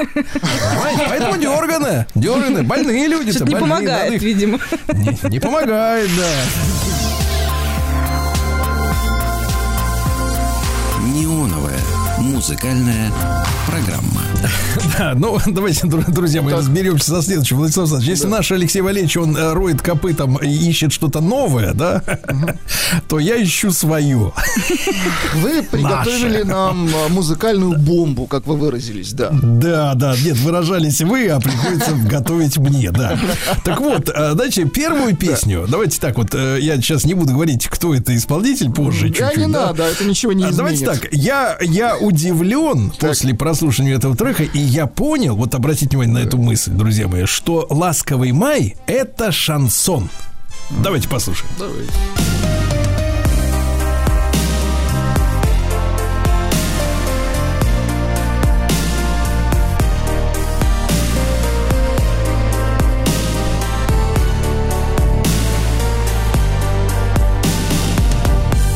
Осенний листопад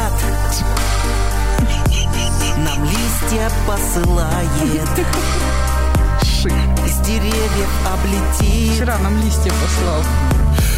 Да, облетевшая молодежь. Девочка, слушай искусство, не, бу, не бухти. А я грущу о лете Осень понимает У осени моей Грустные глаза Осенние дожди Ну и так далее, да. Зовут этого мужчину Дмитрий Гольд. Гольд. Дмитрий Гольд. Это так и, да, и звучит Видите, он так видите, же. видите, как и, и это, со- соответственно, это в топе шансона сейчас, чуваки. Да это что, вообще да? в топе, да, да, да. И видишь, а, а по манере исполнения вроде Юра, да? Вроде Да. Юра, но совсем другой Юра какой-то. Вот, Ну, знаете, Юра, а, но- а, Юра, но с запахом нар. Слушайте, вас там встретят не весело. Ну, нет, я имею в виду, Да. что а, ну, э, с Давайте- таким э, флюром шансона, давайте так, легально. Да, давайте следующую Давайте, песню нашел давайте. я. Зовут мужчину Артур Иванов, песня Фартовый. Давайте. Я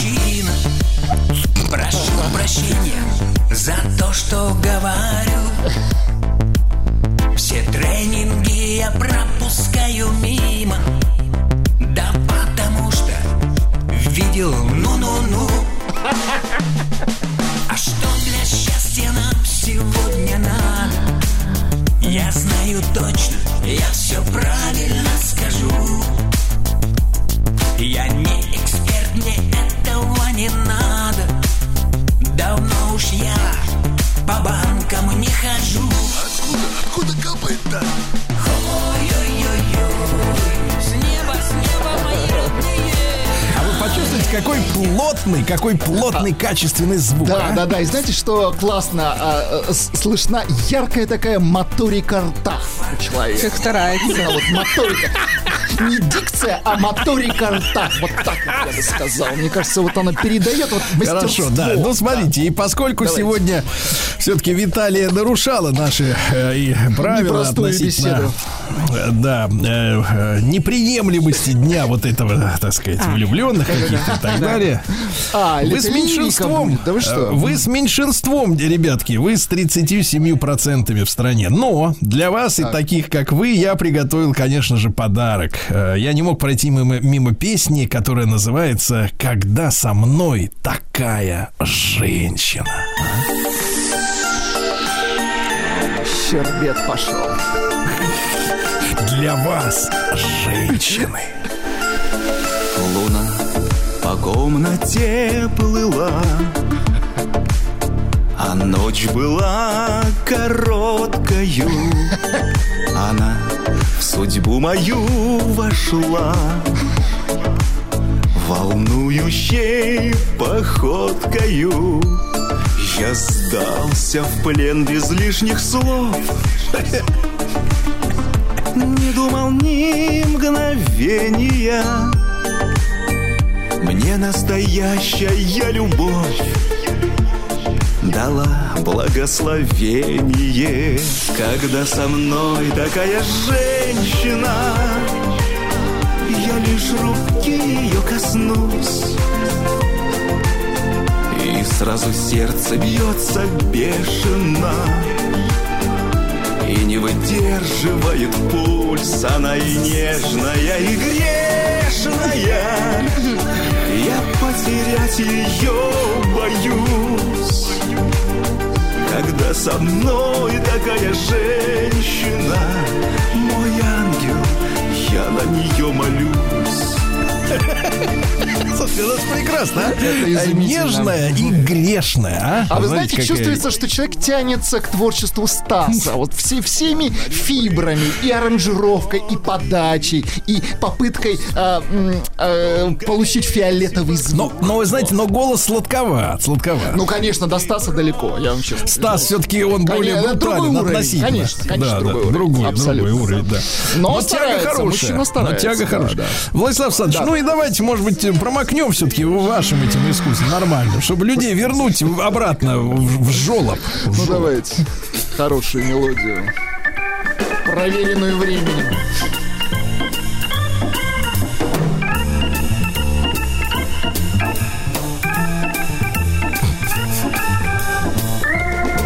Рэй Браун на контрабасе.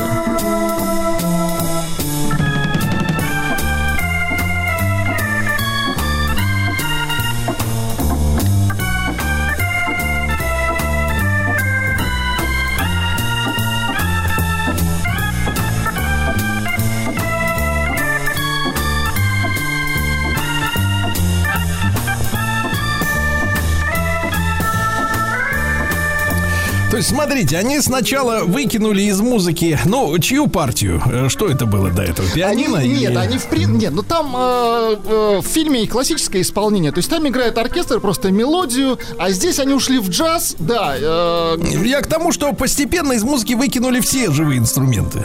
А, ну со временем, да, в 90-х э, просто в принципе саундтреки закончились. Это было, ну ее можно слушать отдельно, шикарная музыка. А А для тех, кому не хочется слушать отдельно, можете послушать э, вот нашу музыку из э, серии шансон, правда? Вячеслав Александрович? Чен, да, зовут. Да, да. Поставьте сегодня свои любимки перед сном.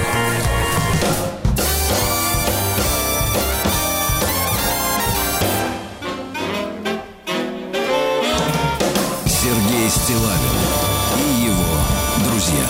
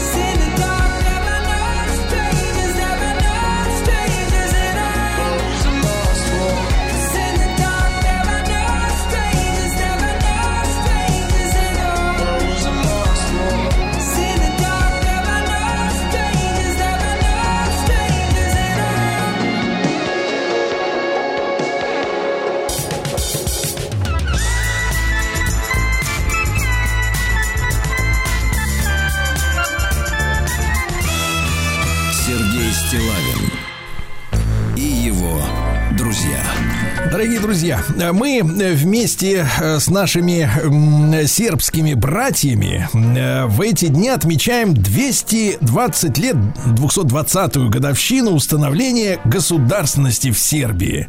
Я бывал в этой стране прекрасной, э, э, знаком с людьми, видел замечательную природу, э, вкушал, не буду скрывать этого, э, прекрасные сербские угощения, да, и передаю э, нашим братьям большой привет по поводу их государственного праздника замечательного. И, конечно, хотел бы пригласить сегодня к нашему разговору Елену Георгиевну Пономареву, доктора политических наук, профессора МГИО, балканиста, автора телеграм-канала «Белый филин». Подписывайтесь, пожалуйста. Елена Георгиевна, очень рад нашей новой встрече. Доброе утро. Да.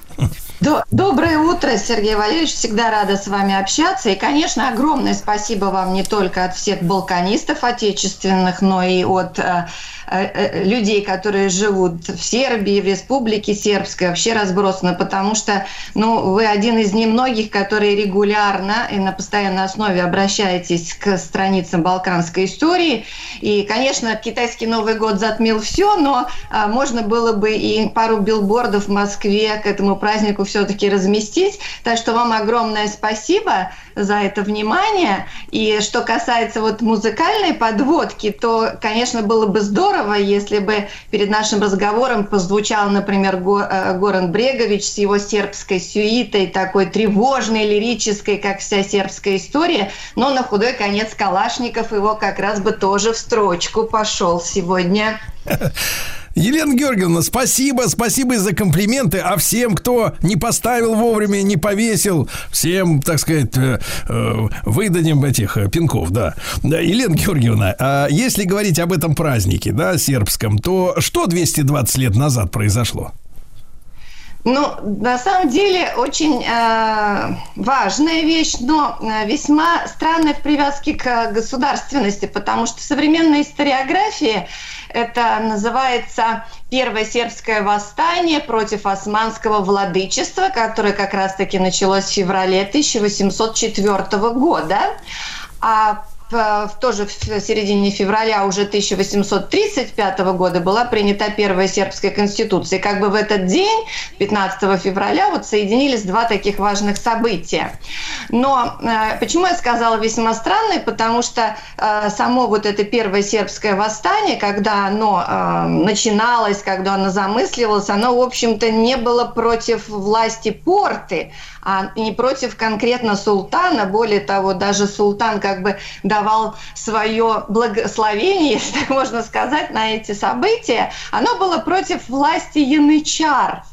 Дело в том, что, ну, наверное, мы люди все-таки сведущие, тем не менее я повторю для слушателей, что янычары это была регулярная пехота вооруженных сил Османской империи аж с середины XIV века. И так случилось, что по мере вот существования, развития этой военной структуры, она, конечно, обрастала кучей привилегий, она обрастала кучей имущества и так далее. И в конце концов дело дошло до того, что в 1801 году э, янычары выступили против власти султана, и чет, э, четыре янычарских военачальника, они захватили власть в Белградском Пашалыке. Тогда называлось, ну это как бы, можно сказать, центральная часть современной Сербии. И вот они все это там захватили, э, поделили всю землю между собой. Более того, они отменили э, как минимум три указа султана, э, Селима III, который давал некие послабления местному населению. Ну, это касалось, конечно, уплаты, уплаты дани, там, например, аренды за торговлю и так далее. И, в общем, они установили, ну, можно сказать, такой даже кровавый режим, при котором невозможно вообще было существовать местному населению, прежде всего, которое занималось уже там ремесленничеством, да, ростовщичеством и так далее. Вот. И, э, соответственно, вот эти все серии военных реформ, которые э, Селима Третьего, которые получили название «Новый порядок», они э, решили уничтожить.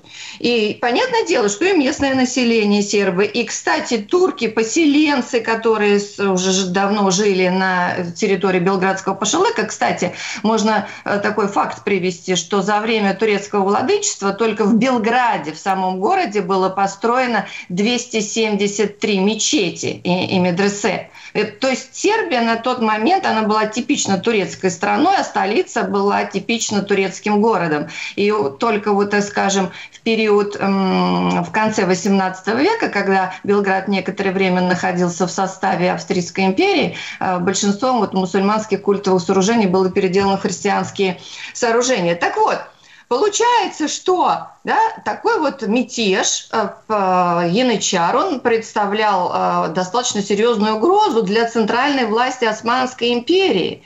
И поэтому э, это было в интересах даже турецкого султана навести порядок. Но, как всегда, мы говорим, да, прокси-война. Чьими руками – навести руками вот э, сербских повстанцев. Кстати, очень хорошо это, эти события описаны, а вот имеется в виду безвластие султана, описаны в Травницкой хронике. Есть такой замечательный сербский писатель Ива Андреевич, он, кстати, получил в 61 году Нобелевскую премию по литературе, когда еще премию давали действительно за серьезные литературные произведения. Вот. И он, в частности, писал, что приказы визиря не исполнялись, а он сам делал вид, что этого не замечает. Но в конце концов, вот вот дело дошло до того, что нужно было э, что-то э, менять.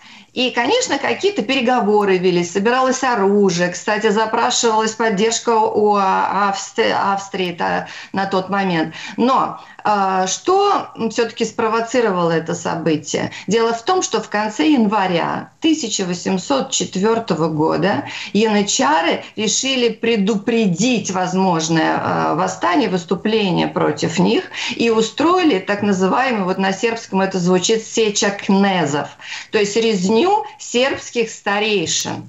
И они думали, что тем самым они срежут верхушку, э, как всегда, да, должно быть некое организационное оружие, то есть люди, которые э, занимают лидерские позиции и умеют управлять и организовывать процессы. Так вот, 70 человек было одномоментно практически вырезано, и это, конечно, это не только, э, собственно, вот князья, да, это были и священники, и уважаемые людьми, люди в деревнях, и военноначальники и так далее. Но для для того периода 70 влиятельных людей это было действительно очень серьезный удар. Э, но, тем не менее, э, именно это событие стало поводом для восстания. И возглавил его ветеран австрийского корпуса, опытный воин Георгий Петрович Карагеоргий. Э, очень интересная тоже судьба, причем вот он даже на фоне сербов того времени отличался очень темными волосами, таким темным цветом лица, поэтому по-турецки его как раз-таки прозвали Кара, да, то есть Кара Георгий. И кстати, не только по внешности, но и по вспыльчивости характера. Он тоже такой вот был черный, можно сказать, и враги его очень боялись. Так вот, получается, что э, он стал во главе восстания, которое охватило всю центральную Сербию. Повторяюсь, оно начиналось как восстание против янычар, но впоследствии, естественно, оно распространилось и на отношения сербов к Османской империи, и продолжалось это восстание почти 9 лет. Но так случилось, что, в общем-то, оно закончилось ведь неудачно. И э, время, которое, в которое оно происходило, тоже было, в общем-то, не очень удачно. Можно сказать, что э, восставшие обращались за помощью и к Австрии, но она, естественно, сказала, мы тут подождем, посмотрим, как... Вена сказала, мы подождем, посмотрим, как у вас будут развиваться события. Никакого там, никакой помощи мы вам не будем оказывать. И только после этого делегация сербских старейшин, она прибыла уже в Петербург за помощью, конечно, э, э, русского императора. Но те события, которые развивались как раз в тот момент, связанные с наполеоновскими войнами, да, с событиями русско-турецких войн, с вообще ситуацией подготовки и ведения уже России – войны непосредственно с Наполеоном, естественно, не давали возможности никакой помощи, кроме как э, дипломатических э, таких вот моментов. Почему еще закончилось это восстание неудачно. Дело в том, что э, Серби, вот сербская история, она невероятно вообще запутанная и удивительная, потому что, с одной стороны, вот мы говорим, например, да, Карагеоргий – это сербский военачальник, сербский лидер, основатель сербской династии. А э, откуда он произошел? Произошел из села там, в Черногории. Сегодня для многих слушателей и вообще интересующихся историей уже не оставляет не, не, не как бы нет сомнений в том, что типа черногорцы это отдельный народ. На самом деле, да, это черногорцы, это, это те же сербы, которые вот часто проживали и проживают в Черногории. И на, наиболее воинственная такая вот сербская Спарта, которая в условиях противостояния Османской империи, она э, более, так скажем, сдержаны и сдержались оборону и боролись с османским владычеством. Не случайно, кстати, у Владимира Семеновича Высоцкого есть э, черногорская поэма – Э, где есть такие строки, что не уважали черногорца, который дожил до 30 там, лет, да, потому что они должны все были вот погибать в этой борьбе с османской Турцией. Так вот, почему говорю, серб, э, сербская история вообще удивительна, потому что э, на самом деле сербское восстание это не только против власти турок на территории современной Сербии, да, это освобождение всех сербских земель под властью Османской империи. Но в то же время мы не должны забывать, что сами сербы, они внутри себя а, были разделены и до сих пор несут вот эти вот разделительные линии. Ну, например, достаточно привести такой факт, что с конца 17 века а, сербский народ был разделен, или сербский э, этнос, между двумя империями. Это австрийской и османской. И вот что породило как раз-таки социокультурный разрыв. Ну, например, сербы-причане, так они себя называли, и называют это сербы, которые жили за Савой и Дунаем, то есть в пределах а, Австрийской империи. А их соплеменники назывались, которые жили вот, да, южнее Дуная с сербиянцами. И получается, что вот австрийские сербы или причане, которые входили в состав империи Габсбургов, они оказались ну, более близкие к европейской системе ценностей, вот, э, к идеям просвещения, Великой Французской революции буржуазной, и пользовались определенными привилегиями, которые давали Габсбурги. Естественно, потихонечку-потихонечку включались и в католическую религию. Что касается, например, э, сер- сербиян, американцев, то значительная часть э, из них, она принимала, например, ислам, потому что он давал тоже множество разных привилегий, начиная от службы в армии, наделения наделами, заканчивая, там, скажем, уже даже государственными э, постами. И э, это породило то, что мы сегодня знаем как боснийские мусульмане, то есть это этнические сербы, которые приняли ислам и которые уже во время Второй мировой войны проявляли наибольшую жестокость по отношению к своим сербским православным братьям. А тогда это вот именно в тот период, конечно, все вот кипело, бурлило в каком-то вот одном котле. И поэтому э, с- это тугой узел чрезвычайно. Россия, Порто, Наполеон, Австрия, балканские эти вот князья, которые не обладали, собственно, э, ничего, ничем, кроме некоторых уделов. Чрезвычайно интересное событие. Елена Георгиевна, а вы упомянули Черногорию, да?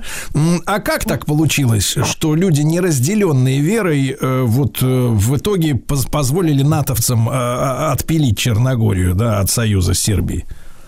Ой, это вообще такая боль, это такая, такая несправедливость просто невероятная, потому что действительно черногорцы считались э, наиболее преданными, близкими э, не только, так скажем, России, но и это тоже очень важно. Недаром же они всегда шутили, что нас э, с Россией 300 миллионов, то есть а без России один грузовик, потому что, да, малонаселенная, по последней переписи где-то около 600 тысяч человек проживает в Черногории. Вот, но и преданные вере люди, причем э, там же была попытка провести такую же операцию, как с Украинской православной церковью, расколоть ее. И э, именно черногорцы отстояли свою церковь, не дали провести такую реформу. Но относительно вступления в НАТО, здесь вот у них как бы духа не хватило. Почему? Потому не то, что не духа, наверное, неправильно я сказала, а политических инструментов и э, доверия своим депутатам. Но, насколько я помню, сейчас, по-моему, э, два человека всего против проголосовало этого вступления. Там парламент, господи, по-моему, там 50 человек. Это смешно за всю страну. Они прини- приняли решение, никакого референдума не было, ничего.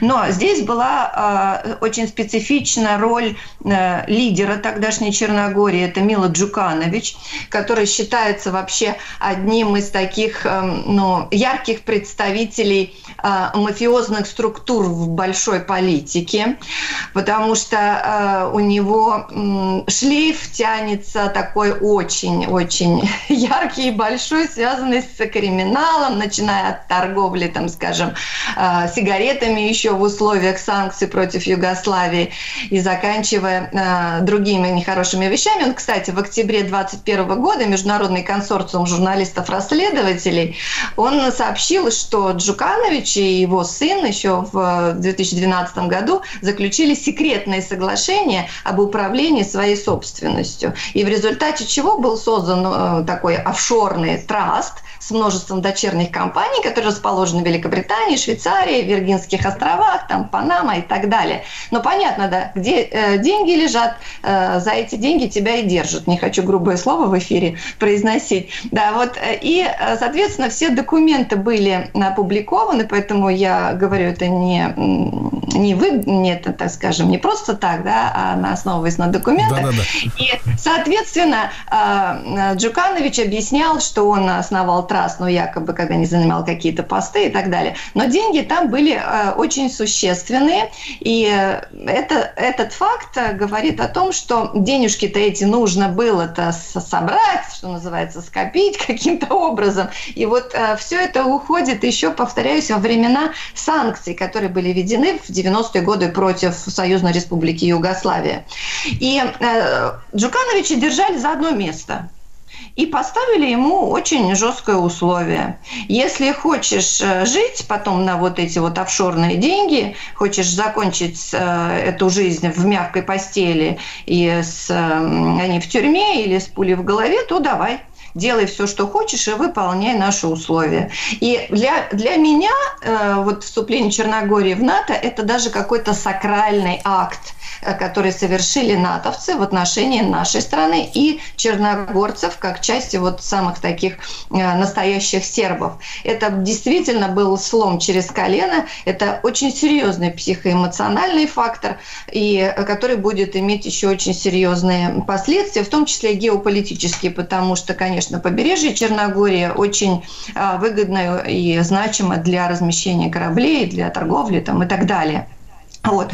А, так что здесь вот а, роль личности в истории, о которой мы всегда спорим, да, начиная с известной статьи Владимира Ильича Ленина, но и не только, в данном случае здесь сыграл определенное значение. Но, конечно, учитывать еще нужно клановость отношений, связей, а, зависимость а, политического руководства от разного рода коррупционных схем, э, связанных с западными теми же странами. Они все на крючке у спецслужб. Вот все политики балканские, без исключения, ну, сейчас просто не будем называть, да, другие фамилии, то есть Жуканович Георгиевна, всё- ну, это, это горько слышать, но, тем не менее, э, я от лица нашей программы поздравляем наших братьев э, с э, праздником. 220 лет все-таки в эти дни установления государственности Сербии. И с нами была Елена Георгиевна Пономарева, блистательный доктор политических наук, профессор МГИМО. Подписывайтесь на ее канал «Белый филин» в Телеграме. Приготовились к съемке. Тихо. Держать свет. Держать свет. Тихо. Начали. В фильме снимались. В главных ролях. В главных ролях. Главные роли В главных ролях. В главных ролях. В главных ролях. В ролях. В ролях. В ролях. Дорогие товарищи, друзья, хочу вас обрадовать. 14 февраля, то есть вчера, а, в широкий, а у нас традиция в стране по четвергам премьеры большие в кинотеатрах, да, 14 февраля вчера вышел в широкий российский, общероссийский прокат. Фильм режиссера Юрия Хмельницкого «Лед 3. Это заключительная часть, полюбившаяся зрителями, э, зрителям киноиндустрии, да, киноистории. Дистрибьютором фильма выступает компания NMG Кинопрокат, национальная медиагруппа, э, продюсеры Федор Бондарчук, Денис Баглай, Михаил Врубель, Александр Андрющенко, Антон Златопольский. За производство отвечали компании «Водород» и Art Picture Studio при сопродюсировании плюс студии национальной медиагруппы, а проект создан при участии телеканала «Россия», конечно же, поддержки телеканала СТС и фонда кино. Генеральным партнером фильма стал э, банк э, Промсвязьбанк, да. А, ну а каков сюжет, товарищи? Надя выросла. Вы же помните Надю, естественно. Надя выросла, становится фигуристкой, мечтает о победе, как э, когда-то мечтала ее мама, и так далее, так далее. Не хочу рассказывать сюжет. Довелось посмотреть этот фильм э, самому лично вчера, за что большое спасибо за специальную персональную копию. Да, ну, к, соответственно, в фильме Александр Петров, Мария Аронова, да. Ну, а в гостях э, в студии «Маяка» сегодня э, Юрий Хмельницкий, режиссер фильма «Лед 3». Юрий, доброе утро. Здравствуйте. Да. Доброе утро. Да, и Андрей Золотарев, сценарист, продюсер, автор сценария э, фильма «Лед 3». Андрей, также доброе утро, товарищ. Доброе утро. Доброе утро. Ну вот, друзья мои, вот 7 лет назад, э, когда лед э, ворвался вот в нашу жизнь, думали ли вы, что льдов будет три? Как вы скажете? Да нет, конечно, никто не думал, что льдов. Все думали, дай бог один, думали мы. Эм, Такой был план. Э, Я узнал о том, что лед 2 будет уже когда учился в киношколе, и я не понимал, зачем это ребята делают, честно говоря. Поэтому я был обескуражен, но, конечно же, когда я пришел в кинотеатр на вторую часть, э, рыдал вместе со своими соседями. Рыдал. А как же, как, как же, товарищи, так вышло, что появился лед 3? Где, где это решение вызрело? В каких недрах? Ну, мне, мне кажется, в каких-то продюсерских недрах оно вызрело, но э, у нас э, очень человечные продюсеры, нам очень повезло с ними. Они э, решились и на вторую часть, и на третью только в тот момент, когда стало понятно, что мы можем э, рассказать какую-то другую новую историю, то есть, чтобы не заниматься повторами. Это во-первых. А во-вторых, э, мне кажется, что мы, вот мы сценаристы, мы все-таки что-то не додали этим э, героиням нашим. Мы с ними так жестоко обращались и в первой, и второй части, что мы им оказались э, очень много должны. А Надо отдавать. Поэтому третья часть возникла.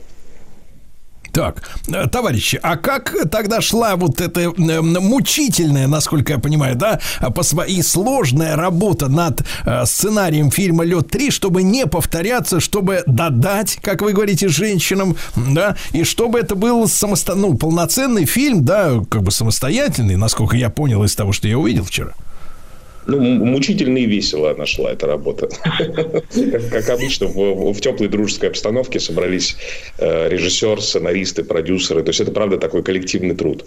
Э, и мы бы сформулировали ту историю, которая нас бы всех радовала, как если бы мы сидели в экран, ну, у экранов э, кинотеатра и хотели посмотреть такое кино. Э, Поэтому фактически как для себя, знаете. Андрей, как вот это вот Юрий не мучился, а вы мучились? Я мучился страшно, страшно. Конечно, все они все не мучились, я мучился. Нет, ну Юрий, Юрий тоже мучился, но получал от этого колоссальное удовольствие. Вот. Я здесь, наверное, хочу добавить, что мы э, вдохновлялись уже и на площадке даже нашим сценарием, когда мы были на Байкале уже в первом, собственно, блоке съемочного периода. Мы какие-то вещи, конечно, оттуда брали и вносили в сценарий по ходу и э, дорабатывали его прям в момент съемок, когда приходили какие-то идеи новые нам на натуре. А вот, товарищи, а вот что это за обстановка такая, в которой собираются сценаристы, режиссер, продюсеры и начинают вот э, выдумывать сюжетную линию, конструировать ее, причем э, так конструировать, чтобы она выглядела, ну, на экране потом настоящей, жизненной, да? Потому что вот э, чем кино настоящий большой метр отличается от сериалов таких, скажем так, второго сорта. Ты вот когда смотришь сериалы второго сорта, возникает ощущение, ну елки, ну опять как-то вот все вот как-то по- пошли по новой, по кругу, или как-то вот бросили какого-то героя, знаешь, так ни с того, ни с сего. Ну как-то так не бывает в жизни кино. В нем как бы вот так вот все должно выглядеть действительно. А вот оно как, как в жизни, как будто, да, чтобы человек вышел из кинотеатра, чтобы он окрылился, да, чтобы у него прорезались сквозь плащ или шубу курт, это самое, самое, крылья, да, чтобы он э, вдохновение ка- ка- какое-то получил. Вот, э, вот это что за было за обстановка, где вы занимались конструированием сюжета этого фильма «Лед 3»? Ну, это была довольно унылая комната, если честно. Такая с, двумя окнами, двумя стульями и одним диваном. Э, Я все время боролся за то, чтобы на что-нибудь заменить. Такая была обстановка у нас. Но если серьезно, то, то там э, это просто куча, почему куча? Какой-то набор классных людей просто, набор единомышленников, которые пытаются в одном направлении что-то сделать. Это всегда приятно, потому что самое сложное это вот эту команду собрать, которая может сдвинуть проект с мертвой точки. А позвольте такой вопрос, товарищи. А это был чисто вот мужской коллектив, э, в котором воздавали женщинам-то за все, что те пережили в первых сериях? Нет, нет. У нас, во-первых, Аксинья Борисова, наша великолепная сценаристка, она с нами. Э, У нас э, была всегда консультант, наша Юра ее представит. В, в общем, нет, не чисто мужской, конечно. Как можно делать чисто мужским коллективом такое кино? Это же мавитон.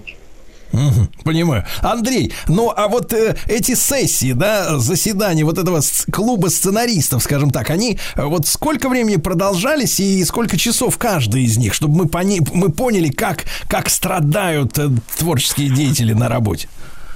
Ну, по- порядка двух-трех часов заседания продолжались. Ну, Руководство настаивало на трех, мы сходились на двух. Ну, где- где-то вот между этим оно и проходило. Да. Ну, ну и растянулось это на длительный период, э, хочется сказать, что мы, мне кажется, работали над сценарием э, порядка полугода, Андрей, поправь, если я не прав. А, да, так и есть. Да-да-да. Товарищи, ну, я э, осторожно э, буду поступать с вопросом на тему, э, чему посвящена третья часть картины, потому что нельзя, э, как э, в, нашей, в наших кругах говорят, продавать сразу, э, так сказать, да, фильмы, и, и- и это, не, это неправильно. Но спрошу, давайте, давайте начнем с того, как проходил действительно кастинг, потому что вы же ввели двух нам новых главных героев, да, и, и как-то надо, чтобы они как бы вот так встали в эту, с, э, в уже в ансамбль некий, ну, я не имею в виду работу саму на, на площадке, а чтобы они действительно органично там оказались, м, насколько тяжело было подобрать вот э, новые лица, двух новых главных лиц? У нас был очень-очень масштабный кастинг, как мне кажется. Мы его проводили порядка двух месяцев. И вначале мы шли по пути поиска повзрослевшей Нади, потому что это все-таки путь взросления героини. И Надя предстает перед нами в возрасте там, 18-19 лет. А, И мы попробовали, если говорить о просмотренных визитках, порядка 300 артистов на роль э, Нади младшей, и очно мы посмотрели порядка 50 девушек. Э, Все были очень-очень талантливые. И уже наступал момент, когда Байкал таял, нам нужно было ехать снимать э, очень срочно. Актриса так и не была найдена. И в определенный момент я сел просто пересматривать вот этот вот весь списочек, где я писал комментарии относительно каждой э, артистки, и увидел одну пропущенную анкету, и это была Анна Савранская. Я просто ее пропустил в первый раз, это была такая абсолютная случайность какая-то моя. И я позвал ее на пробы, она мгновенно попала в наши сердца.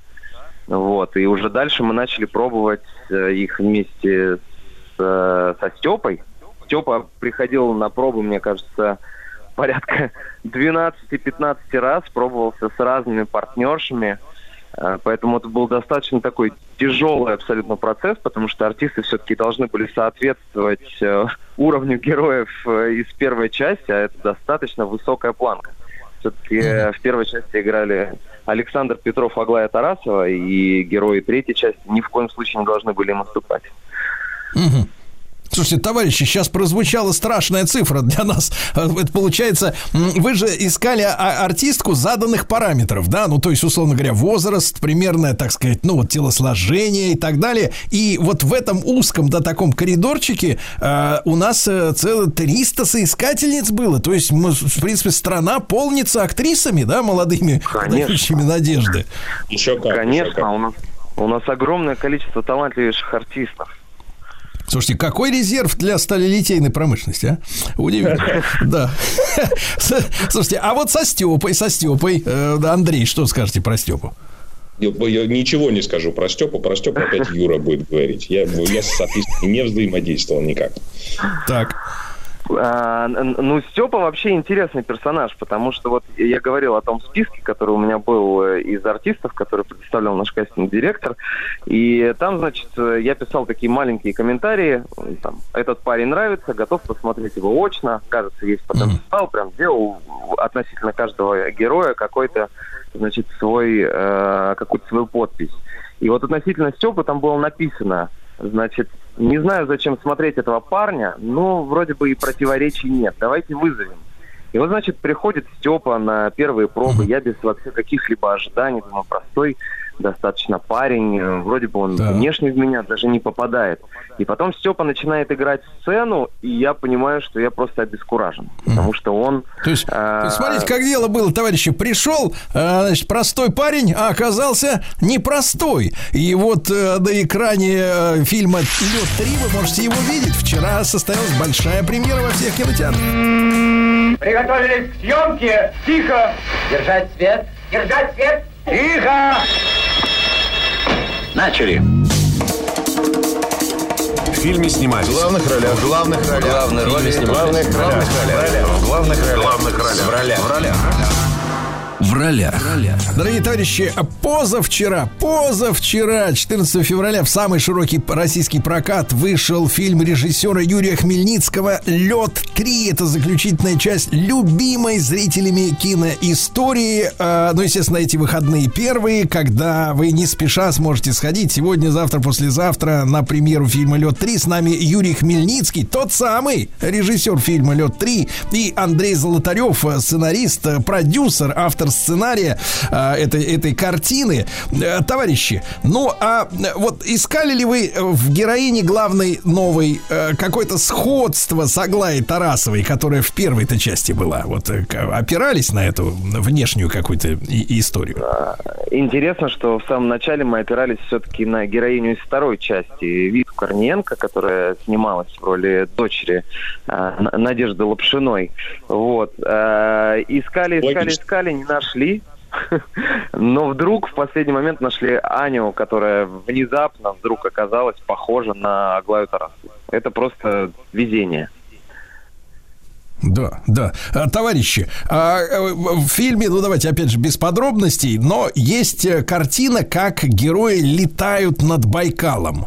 Э, На самом деле летали или все это вот это ваше колдовство это цифровое?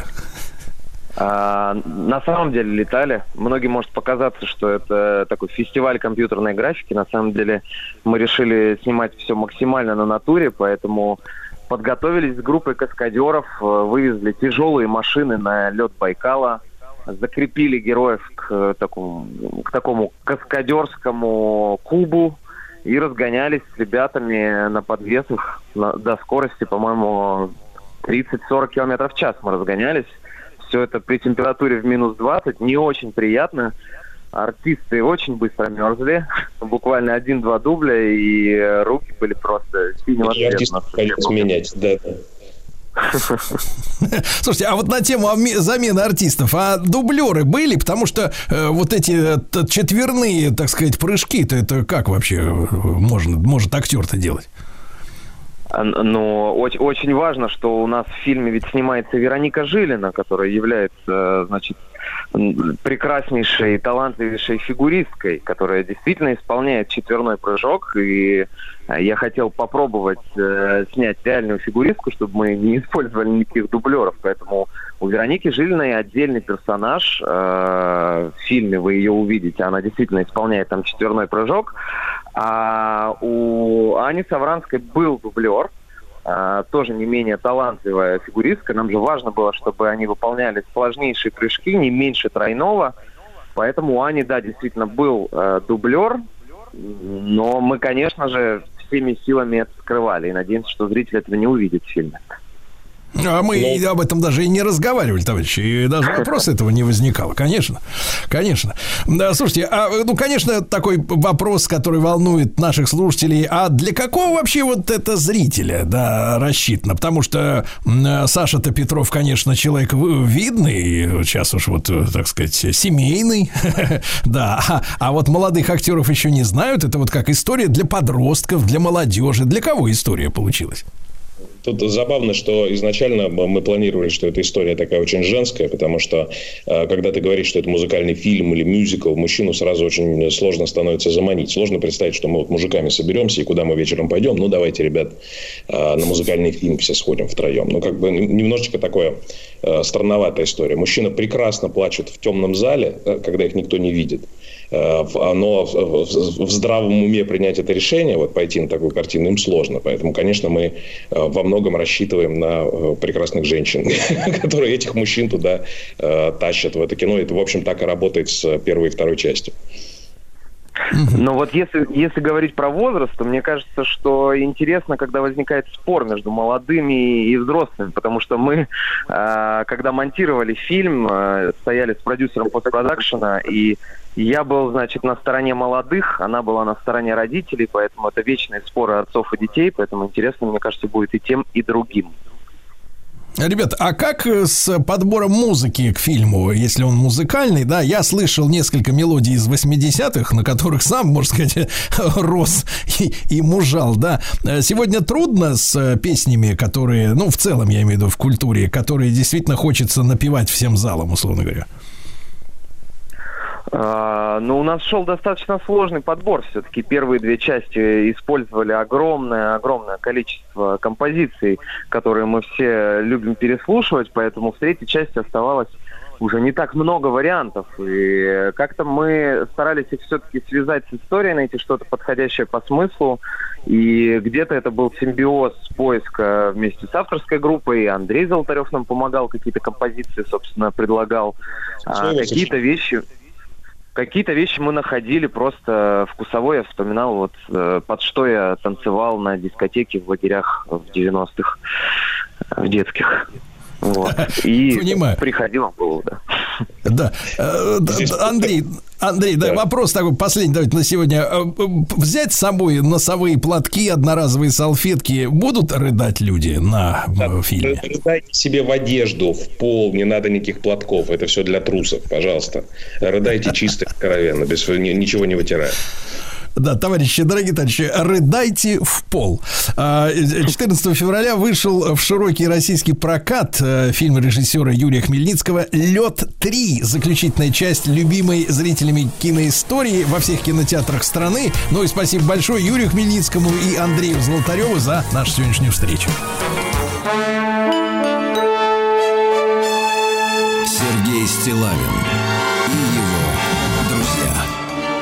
на маяке.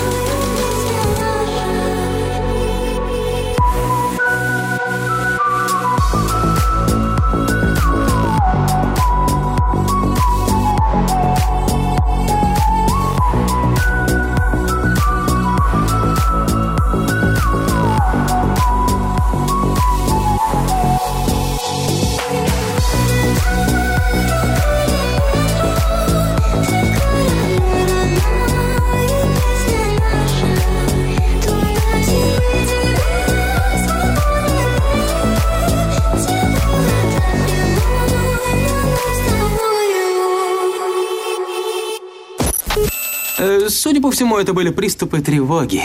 Что? Страха, синдром паники. Могу прописать успокоительное. Эй, взгляни на меня. Я что, на паникюра похож? Ну, так. Я так похож сразу. на паникюра? Стыдиться вам нечего, любой невропат... Тебя что, выперли с ветеринарных курсов? У меня был инфаркт. Кардиограмма не подтверждает. Мужчина. Руководство по эксплуатации.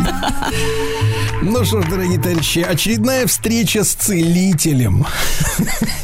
Целитель, да, да. Здравствуйте, Анатолий Целитель Яковлевич. голосом, да, да. А, волосом, скорее, да. Психолог, психотерапевт э, Виктория Олеговна, да? Называйте меня целительница. Да, у меня есть для вас два подарка. Во-первых, вы, э, Анатолий Яковлевич, э, вышла новость о том, что 63% евреев в Соединенных Штатах не чувствуют себя в безопасности. Как ваше самоощущение на родине? Прекратите эти инсинуации. Прекратите. А во-вторых, Виктория, я разбирал тут э, свой смартфон, Мгм. где скопилось много лишних фотографий. Вы представляете? Личных фотографий. Да, личных фотографий. Отметь. Нашел вашу фотографию в душе, где вы вместе с другой э, женщиной. Представляете? Сергей Да. Валерьевич, почему я не удивлена, что вы эту фотографию держите на личном смартфоне? Дед, дед разглядывает, Нет, что было называется 30 лет назад. Держит под рукой. Я надеюсь, вы сделали перенос, ну, чтобы не затерялась. Психологический перенос я сделал, да. дедушка. Да. Да. Наконец-то я сменил пол, да, а то все Наконец-то. Да, Анатолий Яковлевич, ну что, сегодня тема такая. Мужской порядок и женский беспорядок, но, но, Анатолий Яковлевич, прежде чем вы начнете долго и мучительно вспоминать все, что было в прошлый раз, да, я хочу выступить с заявлением. А, именно женщина кричит, что мужчина вечно разбрасывает свои вещи, да, а вот у нее-то все на месте, и она, я тут довелось общаться с женщинами, знаете, они говорят, мы, говорит, по 40 минут в день порядок наводим в доме. Чистоту, пыль, пыль стирают. Как же так? Абсолютно, конечно. Передачу можно было назвать и наоборот. Варианта, конечно, два. Абсолютно. Мне кажется, вам вообще все равно, как Абсолютно. называют передачу. А, Вообще абсолютно, конечно. Главное транслировать позитив людям. Так вот, есть, смотрите, много женщин, которых бесит, какой беспорядок своим присутствием в их маленькое уютное пространство вносит мужчина. Соз- Нет, давайте Да. так, создало это животное. Да-да-да, абсолютно. В самых разных смыслах. Он вносит полный раздрай в мою жизнь, может сказать женщина. А есть даже тип женщин, которые со входа начинают наводить порядок в твоем мужском бардаке. Вот она вошла и сразу начинает у тебя убираться. Вот, это вызывает некоторое напряжение. А Вот. Но вообще, смотрите, наводить порядок, конечно, полезно. Мы знаем, как сразу становится внутренне легче, когда навел дома порядок. Сразу прям как бы и мысли разложились по полочкам, все как-то и дышится легче. Вот. Но, но, например, есть другие женщины, которые вообще все свободное время заняты только уборкой. Ну, это уже болезнь. Наведением порядка. Знаете, то, что в 19 веке называлось психоз домохозяйки. И вот это зачастую связано с глубинной и тотальной неудовлетворенностью своей жизнью. Вот. А, например, без есть те, кто бесконечно моют пол. Вот. И это часто и зачастую отсылает к какому-то глубинному стыду за грязь пола. Так бесконечно намывать пол значит смывать грязь сексуальности. Ну, бесконечно, что вы имеете в виду? Ну, все время мыть полы. Есть Ну, женщины- все время Что, это она как? даже не Ну, спит, час, много, ну, много моет полы. Ну, если раз в день человек моет полы. Да, вот Все, вы, все хорошо, все Это делаете много, правильно. Виктория. Нет, у меня просто собака. Хорошо, хорошо, у вас грязь, согласен, абсолютно. И собаки вам надо, Хорошо. вашей надо лечиться. Что она из себя извергает Почему она гадит постоянно? Не, давайте так, с хозяйки берет пример, конечно. Вы же воспитываете собаку. Короче А, говоря, Телефон откройте, Сергей Валерьевич. Займитесь делом. Тихо. Есть, короче говоря, есть те, кто постоянно смывает этот стыд. а, Через, Грязь. через мытье. Грязь, Морально. стыд, стыд, пятно семейного позора. Но это другая история. Сегодня мы поговорим о мужчинах. Поэтому, да, Сергей, вы абсолютно правы, но сегодня мы в другом направлении двинемся. И многие мужчины обеспокоены порядком. Они обеспокоены тем, что все должно быть на своих местах. Причем, чем мужчина обсессивнее, тем больше он обеспокоен порядком. И беспорядок в доме вызывает у таких мужчин раздражение. Им очень сложно вот мириться с присутствием беспорядка, с его наличием. И еще такая одна важная особенность мужчин, вот таких, они стремятся обо всем договориться.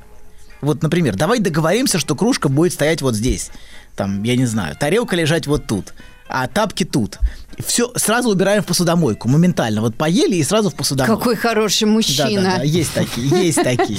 Вот. Где они? Да. э, Но вам не достался такой. Да, да, да. У вас другое направление движения. кстати, У вас другое. Вы У занимаетесь. меня, у Да. меня совсем другой Да, доктор. да, да. Так вот, у таких мужчин очень частая фраза. Нам нужно об этом договориться. Это же касается не только, не только вот вещей, в принципе. Потом начинаются причитания. Ну мы же договорились, почему ты так не делаешь? Ты же согласилась, что будет так. И такие мужчины, в принципе, склонны строить и постоянно опираться везде на контрактные отношения и апеллировать возмущенно к тому, что мы договорились. Но почему же так не делаешь? Не понимая до конца, что с женщинами это так не работает. По крайней мере, мой личный опыт говорит, что договориться, как правило, ни о чем навсегда невозможно. Да было бы с кем договариваться, Абсолютно, доктор. Конечно, да, да, да. Так вот. Нет, ну я могу договориться, потом Абсолютно. такая, А потом- ну я же забыла. Абсолютно, во, во, Ну и хорошо. Абсолютно. И бесить его этим, конечно. Вбросить. Вот. Так вот, жизнь таких мужчин, она в целом похожа на надпись в аптеке Теодора. Помните, мы два фильм, э, фильм «Два мужа Донны Фор» разбирали? И у нее такая надпись в аптеке была. Каждой вещи свое место, и каждому месту своя вещь. Вот. И для них важно, чтобы вещи и места были приведены в полное соответствие и упорядочены. Вот есть вещь, скажем, чашка, а она лежит не на месте для чашки, а на месте для пульта. Вот. И это вызывает внутреннее напряжение. Вот Сергей, видите, оживился. Чувствуется, что есть такой оттенок. Знакомое слово Да-да-да-да. «пульт». Так вот, и он чувствует непорядок, упущение, тревожненько. То же самое, знаете, глобально и на уровне знаний. Вот, например, знаете, одно из главных изобретений нового времени – это энциклопедия. Вот. Энциклопедия – это же не просто книжка на полке. Энциклопедия – это место. Это место, куда собираются знания. Место, место сбора знаний о мире. А вот, когда мир стал описываться в период нового времени, виды, вот Линней и все прочие, это стало, в- это строится вокруг места собирания знания. И такое место является энциклопедией. Вот. И в идеале энциклопедия, она должна охватывать собой все. Все виды, события, факты а, и, а, в- и вс- все знания должны быть собраны в одном месте. И в ней должно быть собрано, собрано четко и ясно структурировано все. А собрать все вот этим мужчинам очень важно. А, знаете, поэтому многие мужчины, они склонны бесконечно, например, вот и нудно сыпать наборами фактов. Вот сидишь на вечере где-нибудь там мероприятие, а он начинает тебя грузить какими-то факты, какие-то истории, ну, наборы, вот наборы знания. И, знаете, пачки знаний выгружать. Ну, это хороший сотрудник тогда Абсолютно. получается. Очень нудный, да, да, усыпляя всех вокруг вот этой ну- нудятиной. Вот, очень эрудированный, но такой нудный, вот могут о нем говорить. И помните, мы, мы говорили, вы не помните, вас еще не было в. Да-да-да. Спасибо за комплимент. Да-да-да-да. Очень Так вот. некрасиво. Да-да-да. Мы говорили, что мужчина стремится ко всему. Указали ей место, наконец-то. Очнулся. Оторвались от телефона? Так вот. И смотрите, если мужчина не стремится не к власти над всем, то хотя бы знать все. Вот. И, а, да, например, владеть энциклопедическими знаниями. Вот мужчина все время изучает что-то, там исследует. Как вот Сарман? Например. Например, вот, например такой. Вот. И задача, конечно, невозможная заполнить все пробелы. Вот в чем задача стоит главная. В идеале избавиться от них, чтобы пробелов больше не осталось. И вот это мужское отношение к миру. Это превращает мир в знание. И упорядочивать мир, исходя из этого, исходя из того, как правильно. А разложить по полочкам. Абсолютно. Вот правильно – это очень мужское слово. От женщины вы его редко услышите. Вот это правильно так, а это правильно так. Это очень мужской способ отношения к миру. Для таких мужчин, да и скажем честно, для а, мужчин в целом важно создавать места и заполнять их объектами. Или наоборот, находить объекты и вносить в них порядок. Как-то упорядочивать, структурировать. Ну Вот. почему? У женщин тоже бывает правильно, но это Абсолютно. правильно по ее внутреннему мироощущению. То есть вот Не как она исходя- себе да, представила. не исходя Да, из. Виктория, а у нас правильно по закону, по Конституции. Все Вот. понятно. Все правильно, да. Вот, разложить по местам, но это по ощущениям, плюс абсолютно. кодекс, конечно, Вести в- уголовный. у женщины по-другому это правильно, вы абсолютно правы. А вот, а мужчине нужен правильный порядок. Причем а, так, что иногда вся жизнь сводится к этому, и это пронизывает жизнь очень многих мужчин. Например, постоянно создавать места и заполнять, и заполнять их объектами. Или вот, например, другой пример. Давайте вот немножко в другую сторону. В современном мире есть такая типичная вещь, как план. Вот планирование. Некоторые только этим и живут. А, но что такое план? План это, собственно, и есть создание мест. Вот ты создаешь список пустых мест в ежедневнике, которые должны быть заполнены галочками. есть список того, что нужно сделать, но еще не сделано. И вот после того, как ты выполнил, ты можешь заполнить пустое место галочкой «Сделано». Вот. А, и ты не можешь чувствовать себя спокойно, пока галочка не заполнила собой место для нее предназначенное. Ты не спокоен, пока план не выполнен, пока все задачи, которые ты запланировал, не сделаны пока реальность не приведена в соответствие с задачами, которые тебе поставлены. Есть реальность должна быть приведена в соответствие с планом. И жизнь многих людей сводится именно к этому. Планирование и проставление галочек. Выполнено, можно выдохнуть. Так до более того, плана. доктор, доктор, ведь э, периодически вот ваши коллеги, которые все-таки по мелкому работают, вы это крупный жулик. Абсолютно, А, Вы теоретик, да. А вот мелочь, она в январе всегда выступает с заявлениями, что, мол, у женщин у них очень сильно портится настроение, начинается депрессия из-за того, что те планы, которые она себе 31 декабря предыдущего года там написала, они за этот год не осуществились, и она смотрит, что она хотела сделать, а ничего не получилось. Ты понимаешь, какая история? Чувствуется торжество какое-то ваше, да? Это такое. Да, да, приятно, это удовольствие, приятно. это другое. Удовольствие. Доктор, а у меня вот такой вопрос. Планы, цели – это разные вещи? Подождите, не торопитесь. А, хорошо. Не торопитесь. Не торопитесь, в мае Да, встретитесь. в мае вы все узнаете. В мае получите ответ на ваш вопрос. А вот с Так пациентами также вот? Нет, не так. Деньги сюда, а так В мае, в мае. в мае, да. Нет, нет, деньги сюда, вон отсюда. Так вот, В мае вернетесь. Планирование и проставление галочек. Вот можно выдохнуть до нового плана, новых задач и новых мест для галочек.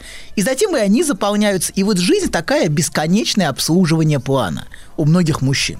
Причем это касается не только работы. Вообще, знаете, вот сама структура современной организации труда выстроена именно так. А, и можно было бы сказать, это не я, это работа от меня требует. И а, не я для себя пишу планы. Это начальник на меня спускает на меня план. И такие мужчины, конечно, они всегда находят объяснение рационализации. Вот своей активности в духе не я такой, жизнь такая. Это вот работа такая. А Вот. Хотя, то, ну, э, хотя это всегда немножечко, знаете, так натянуто. Но это тоже правда. Современный способ устройства работы с контролем времени, отчетностью, эффективностью, KPI, KPI, КПД и бог знает чем еще и какими еще кнутами. Все это очень и очень обсессивно. Вот современный мир, он очень... Слушайте, вы хотите работает. сказать, что разговор о том, что в нашей стране, вот я периодически от чиновникам слышу, что в нашей стране катастрофически низкая производительность труда. Вот это все неправильно, да, что они говорят? Ну, они все Нельзя живут, так- они все живут отчетами и отчетностью, Ну, понимаете? сейчас жизнь такая. Абсолютно. Конечно, Вот, вот, абсолютно. требования. Вот. Вообще, знаете, работа и кнут во все времена были тесно связаны. Давайте ск- скажем честно. А работа не волк. Да, абсолютно. Работа. Но теперь кнут обрел немножечко другую форму, чем форму надзирателя. Знаете, раньше был надзиратель, потом за у станка стоял там а, значит, сотоварищ право. А абсолютно. что, сейчас кнут – это деньги, видимо. Сейчас кнут, смотрите, это вот эти безличные формы приобретает а, кон- контроля. Всякие KPI и прочие. Мгм. Они все стали... Кнут стал совершенно безличным. Вот. И тебе некого винить в этом, кроме себя. Вот. А, но это мало что меняет от того, что кнут стал безличным. Вот прогресс в современном мире, понимаете, это в первую очередь прогресс инструментов и средств контроля. Это прогресс кнута, если можно так выразиться. Теперь не нужно человека стягать, как, как в рабовладельческом обществе. Система немножечко другая в мире, в целом, в, в современном мироустройстве. Ну, окей, давайте, мы отвлеклись. Может, он и прав, пускай. Вот работа, уберем работу, возьмем отпуск, для примера, совершенно другой, в который он ходит так редко. Так вот, многие мужчины заняты тем же самым делом, что и на работе в отпуске. Планируют отпуск, Абсолютно. конечно. Для них Сегодня отпуск, отпуск сводится, конечно, к этому же самому процессу. Проставлению галочек. Просмотрено. Вот планирование отпуска – это планирование посещения мест которые обязательно нужно все успеть посетить. Вот если все не посетил, то это вот прям плохо. И потом галопом по Европам человека в страхе не успеть. Все время какая-то гонка в отпуске. И с такими людьми очень сложно отдыхать в компании. Они все время нервные, куда-то торопятся, какие-то дерганые все. А, все время надо срочно посмотреть то, это, пятое, десятое. Зато благодаря таким людям ты не будешь тюленем целый день на Ой, пляже ой, ой, лежишь, а что-нибудь и посмотришь, доктор. Хорошо, хорошо, хорошо. Да, да, именно такие люди тебя и затащили в кабинку для фотосессии. Ага, ага. Сергей, вы как, как, как это, из преисподней все время с этими репликами. Смотрите. Я сейчас найду эту фотографию, я сейчас ее опубликую. Да не надо, она у вас под рукой, не делайте вот эти вот. Она должна быть под рукой у каждого. Мужчина. Вот забавно, смотрите, вы вышли оттуда, зашли и вышли 20 лет назад, а он до сих пор оттуда Да, выйти не может. Вот это забавно. Вот, так вот, смотрите. Да, а, очень важно все просмотреть. И это то, все время не успеваем. Все успеть, да. Да. И надо с утра встать во столько-то, бежать. А если встал на 15 минут позже, такой человек очень нервный. Потому что план-то под угрозой срыва. Все, нет, надо по минутам. А все по минутам расписано. Куда мы идем, зачем, почему, вот надо туда, туда, туда, туда, туда. Причем ты видишь, что это важно им не для удовольствия, что они не приехали отдыхать. А им эти места, в общем-то, плевать где-то в глубине души.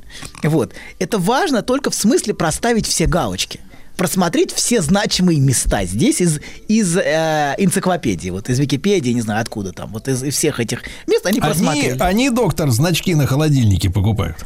Ну, ну, значки пора разные функции может иметь. Но есть и такие, которым важно заполнить весь холодильник значками. Вот, например, ровно, чтобы вот было все заполнено значками. Вот это такие, которым, вот знаете, у них есть место пустое, и им нужно его Ну, заполнить. некий план тоже такой. Абсолютно, конечно, план. Неявно везде вот это пустое место должно быть заполнено. Вот именно в этом смысле. Если один, два, три появляются, это одно. А если вот ровненько вы приходите, и там вот по порядочку, Ну, знаете... коллекция начинается. Затыкано, да, значками, то да. Вот. А, и смотрите, и нужно успеть все, что запланировал. А планируют они нехило, там мест по 10 в день, например. И с ними не отдохнуть. Вернее, знаете, от такого отдыха еще отдыхать надо. Вот. Но им важно все успеть. И вот ключевое слово для них все. И они очень расстраиваются, если успевают не все. Если осталось из списка что-то, что они не посмотрели, что они пропустили, не проставили галочку. Вот место галочки осталось незаполненным, и все, ужас. Вот. И мы сказали, что их внутренний лозунг, а, а точнее приказ, которому они внутренне подчиняются, сами того не осознавая. Это всякая вещь свое место и всякому месту своя вещь. Все должно быть четко упорядочено. И если вещь не на своем месте, или наоборот, место пусто, вот, например, не хватает вот заполненности на холодильнике а, значком, это его очень беспокоит. Так вот, давайте вернемся немножечко. У многих мужчин, я бы сказал, в мягкой форме э, у большинства а, есть страх, скажем так, пробела. Вот давайте назовем это так, страх пробела. Пробела между вещью и местом. Вещь не на месте или место пусто. И вот этот самый пробел очень тревожит. Это он и называет непорядок на самом деле. А, и некоторые мужчины всей своей жизнью пытаются этот пробел устранить. И на работе, и в отпуске, и дома. Важ- важно доказать себе, что все на месте. Все выполнено, все успел, ничего не упущено. Например, в отношениях женщины это будет страх, что она не на месте. И ей, понимаете, ей, какой его посыл ей? Будь всегда на месте. И он делает все, чтобы ее контролировать. Уходи с работы, будь полностью дома, под контролем. Вот именно такие мужчины хотят, чтобы она была все время на месте. Причем контролировать именно по-мужски. Зачастую неявно требуя отчета, отчетности. Но все это женщина по-другому контролирует. Не таким прямым образом. Вот. Но это все продиктовано скрытым страхом. Ему важно, чтобы она не пропала его жизни, оставив его с пробелом. Видите, вот этот страх, что обнаружится пробел, что он не дозвонился, она не ответила, и все, он начинает нервничать. Вот с этой пустотой на ее месте. Вот обсессивные Так на этом основаны, слушайте, вот эти бабские тренинги, где Абсолютно. их учат, где их учат исчезать вовремя и вводить мужчину в такой вот в Абсолютно. резонанс нервов. Им Именно, вот этот встретились, пробел. И, значит, смотрите, вы заходите, им как говорят, заходите в ресторан, садитесь, заказываете, съедаете первое блюдо, и вдруг, и вдруг якобы вам пришла смс и вы убегаете, ничего не объясняя, и на несколько дней исчезаете. И он такой сидит такой в шоке. Стесняюсь спросить, а откуда вы так глубоко погружены в эту тему? Я- Прям я ролям рассказали. Я журналист. Ага, в отличие от вас. Тихо. Теперь так Да, называется. критик. Короче говоря, мужчина скорее заинтересован в том, чтобы заполнить все, чтобы все было на месте, как спящая красавица. Вот там она есть, ее где на месте. А женщина, вот, наш- наоборот, заинтересована в, в этом пробеле как раз. В том, чтобы этот пробел создавать, то, о чем говорит Сергей. Причем как в себе, так и в мужчине. Ей важно как раз то, чего не хватает, то, что ускользает. Именно поэтому женщине важно то, что говорится между строк. И об этом мы после перерыва поговорим. Если мужчина стремится загнать все в рамки правил, контроля, регламента, планирования, определенности, и, а, Анатолий, где все четко. Четкое да, мы же четкое нет. договорились. Мы а же женщина с вами, наоборот. что нет слова пере- перерыв. Перерыв. У нас нет После новостей, У согласен. нон-стоп. Женщине наоборот, она делает все, чтобы из жестких рамок определений ускользнуть. За счет опоздания, например. Или все время ни да, ни нет. А, может быть. Ни рыба, ни мясо. Ну, нет, ну, э, ни рыба, ни мясо. Ни это туда, другое. ни сюда. Нет, нет, она хочет, чтобы туда, наконец, лезть. Ну, как-то. Ты Я давай. не это имела в виду, если что. Хорошо, ну не важно, что вы имели в виду. Это проскакивает между строк, понимаете? Проскакивает другое, доктор. Абсолютно, это важно. Что бы вы, Виктория, себя здесь не изображали, мы все равно видим вас в душе. Ясно, ничто не может нас отвратить от этой картинки. Я Нет, найду Сергей. ее. Да не надо уже. Потому что я с вами познакомился как с приличной человеком, с приличной, а вы такая. Уймитесь. Расскажите про свой сон. Я сплю крепким сном. Слышу плач младенца. Иду к холодильнику, чтобы достать молока. Несу ребенку молоко. А оно черное, Бен. Скажи, что это значит? Только без грязи про мою мамашу. Мужчина. Руководство по эксплуатации. Анатолий Яковлевич Добин, психолог, психотерапевт, да. Целитель. Целитель, да. Может, И Виктория Олеговна, женщина оттуда, да. Женщина-баня. О. Да. Мы в, э, в- когда были новости, не перерыв, Так. когда были новости, мы обсуждали, что... Важные новости. Важные новости. Мы обсуждали неважные вещи, что в каждой паре так? или иначе происходит неявно борьба вокруг порядка и беспорядка. Или мужчина навязывает порядок, или женщина говорит, как правильно, а а, мужик живет, чувствует себя виноватым, например. что А не могут так ужиться два грязнули? Но всегда один будет обвинять другого неявно, даже грязнули или чистюли. Один более чистый, чем другой, и будет обвинять второго, что носит беспорядок. Всегда это напряжение присутствует, кто кого виноватит в том, что вносится беспорядок. Но мы остановились на том, что в женщине а, есть что-то, что в такой мужской порядок не вписывается. Вот мы говорили о мужском порядке, и есть что-то, что из этого порядка ускользает. Поэтому, потому что, потому что самая фундаментальная часть ее существа, она всегда уклоняется от такого мужского упорядочивания и вписывания в рамки. Часто это физически выражается и воплощается в том, что в квартире на фоне общего требу- требуемого мужчиной порядка в ее комнате или в шкафу царит беспорядок. Вот то, что вы назвали комнатой грязи. Да, да, Вот. да. это. Всегда есть такое место, вот, куда все стягивается. Вот. И это говорит о том, что часть ее существа, выраженная в этом беспорядке, а, она уклоняется от того, что навязывает ей мужчина в качестве порядка. И мужчине предлагают туда не заглядывать. Вот в мой шкаф не надо лазить, не надо там порядок наводить. Вот. Но вообще говоря, мужчине и правда там делать особо нечего вот, в ее шкафу. Но хотя в дальнейших передачах нам в этот шкаф все-таки заглянуть придется. Что же на самом деле там? Вот. А, но вернемся. Мы до перерыва заговорили об очень а, важной Опять теме. перерыв, да что ты. от- после новостей. Да, Важных. о- об важных. А- а- об отношениях между вещью и местом. Вот эти два слова, вещь и место. И вот то, что душный Теодора сформулировал, как каждой вещи свое место, и а, каждому месту своя вещь.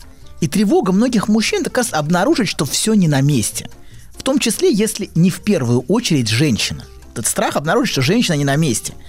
А, а женщина, наоборот, этот пробел все время создает напряжение, она опаздывает, она приходит не вовремя, она куда-то пропадает. Ну, э, такие маленькие, знаете, маленькие вбросы. Ну, конечно, должна же быть какая-то Абсолютно. личная Загадка. жизнь. Загадка. Личная жизнь, да. Это- важно. Это хорошее, хорошее замечание. Так вот, то, что беспокоит этих мужчин, это пробел между вещью и местом для нее отведенным. Где она? Где? И в его жизни, понимаете, вот эта проблема, она заявляет о себе вещи и место вновь и вновь. И снова надо наводить порядок все время и везде. И устраняя этот самый пробел, раскладывать все по местам, по полочкам. И вот, например, на, на психотерапию они часто приходят именно с этой целью. Все разложить по полочкам. Вот такие мужчины так этот процесс и воспринимают, как раскладывание всего по полочкам. И разложив, выдыхают. Вот. А, а что это такое? А это вот, вот это. А это вот это. А вот это что? А это вот это. А, ну теперь все понятно, хорошо, все. Хотя проблема именно в их потребности все упорядочивать. Главная, понимаете, проблема, что вот эта необходимость навязчивая все структурировать и упорядочивать. Ну, так это бесконечный процесс. Абсолютно. Все вещи и места постоянно приводить в соответствие. И проблема в том, что их вот этот пробел беспокоит между вещью и местом. Но давайте зайдем в эту тему пробела с другой стороны. А мы живем в мире, где последние несколько веков очень важное значение имеет слово расписание. Вот тоже примерно с начала нового времени. Вот в мире, где существуют поезда, самолеты, вокзалы, аэропорты, заводы, фабрики, офисы, офисные работники. Это мир, понимаете, мир пронизанный, подчиненный не движению Солнца, как раньше. Раньше мир был подчинен движению Солнца. Свет, темнота, все закончилось. А кнуту тиканье часов. Вот с изобретением часов мир кардинальным образом изменился. И часы внедрились настолько глубоко, насколько вы даже себе представить не можете. Они пронизывают нашу жизнь. Вот. Это мир, пронизанный расписаниями самого разного рода. От расписания смен на заводе до расписания автобусов, поездов. Вот. Да еще в детском саду расписание есть, Абсолютно. потом школа, Тебе расписание. это внедряется. Режим То есть дня. часы, механический инструмент, изобретенный в 12 да, по-моему, веке, он внедряется, он начал нарастать, нарастать, нарастать, и его внедрение происходит уже очень глубоко и интенсивно. Мы вписаны. Уже не часы вписаны в нас, а мы вписаны в часы на самом деле. Мы этого не понимаем, но это очень, очень сильно внедрены в этот мир. Вот. И давайте воспользуемся примером с расписанием, чтобы посмотреть на эту призму, на разницу мужского и женского. Воспользуемся. Вот у поезда есть расписание. Есть поезд, который отходит по направлению в 9 утра, есть, который отходит в 10 утра и в 11 утра. Ну, 9-часовой, 10-часовой, 11-часовой поезд, допустим. Минуточку, минуточку, Анатолий. Сейчас как раз очень хорошо вплетется важная новость. Давайте. А, По высокоскоростной магистрали составы будут отходить каждые 15 минут. Ты запомнил? Вот, вот, вот, вот. Каждые. Вот, каждые 15 минут. По крайней мере, так написано в расписании у вокзала. Так должно быть. И хорошо, если поезд на 9 утра отходит вовремя, как написано на заборе. Вот. Но так происходит, как вы знаете, далеко не всегда. А Вот. Он может отойти в 9.10, 9.20, 9.30, может и в 10. Это у них может, у нас У них- нет. у нас все нет. На четко. РЖД, Вот, нет, Найн. нет, нет, нет, конечно, да, у нас. Вот. А это, конечно, не порядок, но так бывает. Так бывает. А, но во сколько бы он не отошел, все равно в расписании он зависит, записан на 9 утра. Это не будет 10-часовой поезд, даже если он отошел в 10, понимаете, он будет 9-часовой. А Вот. А даже если он идет с задержкой на час. Вот. Так вот, что мы имеем? У нас есть в расписании элементы 9, 10, 11. А второе – это пробелы. Например, такой пробел, вот такого варианта. Ты, вот то время, когда ты стоишь на перроне, а поезд еще не пришел. Вот ты стоишь, ждешь, понимаете, вот это, вот это несоответствие какое-то а между расписанием и реальностью. Вот этот пробел. И если смотреть на разницу полов через призму расписания, то мужчины важны сами элементы и их порядок. Каждые 15 минут должен отходить, как часы. Вот, а женщине важны скорее пробелы между. Например, мужчине важны сами слова, которые говорятся. Я сказал вот это, не надо ничего додумывать и накручивать, не надо. Я сказал, вот это имел в виду. А вот сказал, как отрезал. Вот армейский приказ – это вообще невозможный идеал мужского способа общаться, где все четко и не подразумевается никаких двусмысленностей. Я прям как дома побывала, доктор. Так. Вот. А женщины важны не сами слова, а то, что она слышит между строк. Как он посмотрел на меня. Абсолютно. А вдруг он что-то подумал в это время, Да, не и то. о ком он подумал в это время, и почему он такой задумчивый. И, Не скорее думайте- всего, он это не хотел, а хотел что-то другое. Конечно. Или, или кого-то другую. А потом ты исполняешь, а тебе говорят, лучше бы ты не думала. Да. Вот. Но женщина Бедная не, девочка. а. женщина не может. Твоя жизнь это ад. Так вот, женщина всегда задается этим вопросом. Даже если мужчина совсем деревянный а, и не способен в принципе на двусмысленности, все равно она будет наполнять это пространство Конечно. домысливаниями собственных фантазий. Вот. То, что между строк, то, что имелось в виду, то, что подразумевалось, но он не сказал это прямо.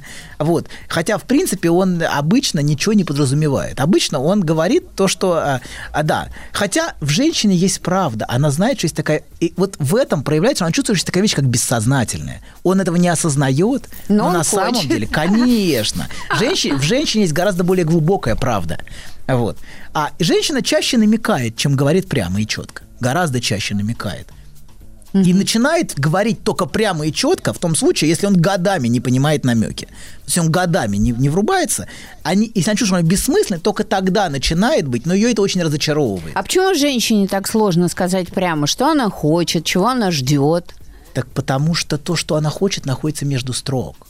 Оно не попадает в пространство четкого высказывания, понимаете? Она хочет то, что между. Понимаете? И это невозможно. Мы это будет... Хочет то, что между, а? Как это звучит отвратительно. Вот, да, да, да. А, Так вот, смотрите, а, да. Каждый А, о своем и в подумал, этом, да? да, да, абсолютно. И в этом радикальное отличие между мужчиной и женщиной в этом смысле. Давайте еще раз, это просто крайние примеры. Конечно, женщины и мужчины, как бы, они очень разные. В смысле, каждая женщина, а, женщины могут быть гораздо больше похожи на мужчину, например, в своей стилистике. Но в- это, это я специально заостряю, чтобы пока подчеркнуть Минуточку, что значит гораздо больше? Ну, бывают такие прямые, знаете, такие женщины такие, вот, бой-баба такая. структурно, подходы. Вот. Да, Которая да, не подходы. гнется, Не женщина не г- такая, ну, да. Бывает, да, женщина да. не гнется. Ну, женщины, эти женщины... Бывает, не гнется, бывает, да. И, кстати, мужчина гораздо более гибкий часто, чем женщина. Вот это тоже правда. Но это- женщины это- бывают это гораздо более мужчины. такие, да, прям упертые, с которыми очень сложно в семейной жизни. Вот, но давайте так, а вернемся, значит. Вот в этом радикальное отличие между мужчиной и женщиной. Вот, обсессивный мужчина делает все, чтобы пробелы устранить, чтобы слова были четкие, недвусмысленные. Есть только 9, 10 и 11. Все. Вот. Есть только строки и слова. И только то, что написано, то и имелось в виду. А неизбежная двусмысленность, а она неизбежна. Поскольку мы в, в пространстве речи, мы живем внутри двусмысленностей. Абсолютно. Просто этим пронизано все. Это очень его напрягает. Вот. Но двусмысленность это и есть то место, где живет желание. Я вам в прошлый раз это иллюстрировал, и в позапрошлый раз. А женщина, наоборот, вот этим между очень заинтересована, между строк. И она делает все, чтобы это место было центральным. Она всячески по- поддерживает это. И она ценит у мужчин юмор не только потому, что это говорит о том, что он живой, а, но еще и потому, что значит, что мужчина может с этой двусмысленностью взаимодействовать. Если у мужчины есть юмор, это его очень цепляет женщина. Да. Вот. А он с этими намеками, он может играть словами, он может как-то, а знаете, так, ну, резко перевернуть ситуацию своей шуткой. Сергей, поиграйте словами. Да, у Дело него в том, одна что игра, мужчина- одна. Дело в том, что мужчина шутит ради шутки, а не ради того, чтобы что-то намекнуть. Понимаете? Вот в чем Абсолютно. проблема. Но для женщин. женщина, женщину это цепляет, абсолютно. А он способен Она играть. выдумывает Как какой-то двойной смысл. Сергей.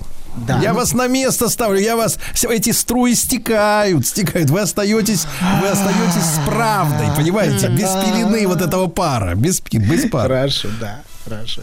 Стройки стекают. Знаете, Сергей, без струек было бы неинтересно. Абсолютно. Вот. Короче говоря, он способен играть. То вам было бы И неинтересно. сделаем следующий шаг. Он способен разгадывать загадку. Вот такой мужчина. Вообще женщина, понимаете, она все время сохраняет, как вы правильно сказали, а по крайней мере пытается сохранить загадку. Вот вы так и сказали, что нужно опоздать, чтобы Конечно. была загадка какая-то. Женщина не случайно ассоциируется с загадкой. Загадку, загадка это то, что пробуждает наше желание, то, что цепляет нас. Как интересно. О, а вот, то, что захватывает. Но об этом а, через пару передач. Вообще, женщина это имя загадки. Женщина это имя загадки. А может, загадка имя женщины. Понимаете, тут сложно сказать. Вот самый яркий пример такой женщины-загадки это вот кинематографический образ фэм фаталь. Знаете, вот такая роковая красотка, которая загадочна для всех мужчин и всех цепляет этим. А, вот. И это всех, а, всех, всех очень задевает. Вот. Но если менее пафосно, знаете, без такого драматизма, женщина реже, чем мужчины, приходит на свидание вовремя. Гораздо реже.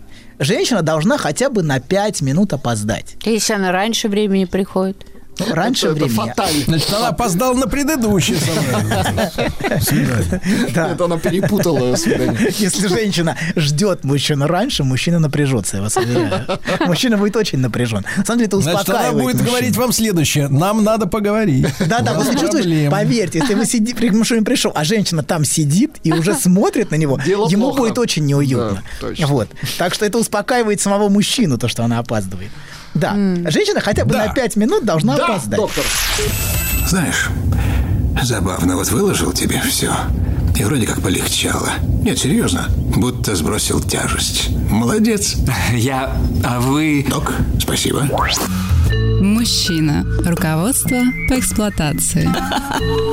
Так, Анатолий Яковлевич, вы сегодня нам объясняете тему следующую. Почему не может быть массового призыва женщин в армию? Да? Они там не смогут выполнять приказы четко и быстро. Ну, Они опоздают на бой. Все- Нет, не нет, нет, нет, в вашей культуре может, но Не, ну, в целом, конечно, В целом, женщина не создана. для сложновато. Женщина создана для других вещей, да, абсолютно. А вот. А, да, смотрите, давайте вернемся к теме поездов. Мужской поезд приходит вовремя. Или если его поезд не пришел вовремя, значит что-то с ним не так. Вот. Что-то с поездом не так. Грубо говоря, если потенции нет там, где она ожидается, мужчину это очень беспокоит. Очень Мгм. беспокоит. Должно работать как часы. Вот. Мужской поезд ждут по расписанию. Вот. А женский поезд, это не значит, что он при- придет по расписанию, но его ждут по расписанию. Вот. А женский поезд приходит с небольшой задержкой.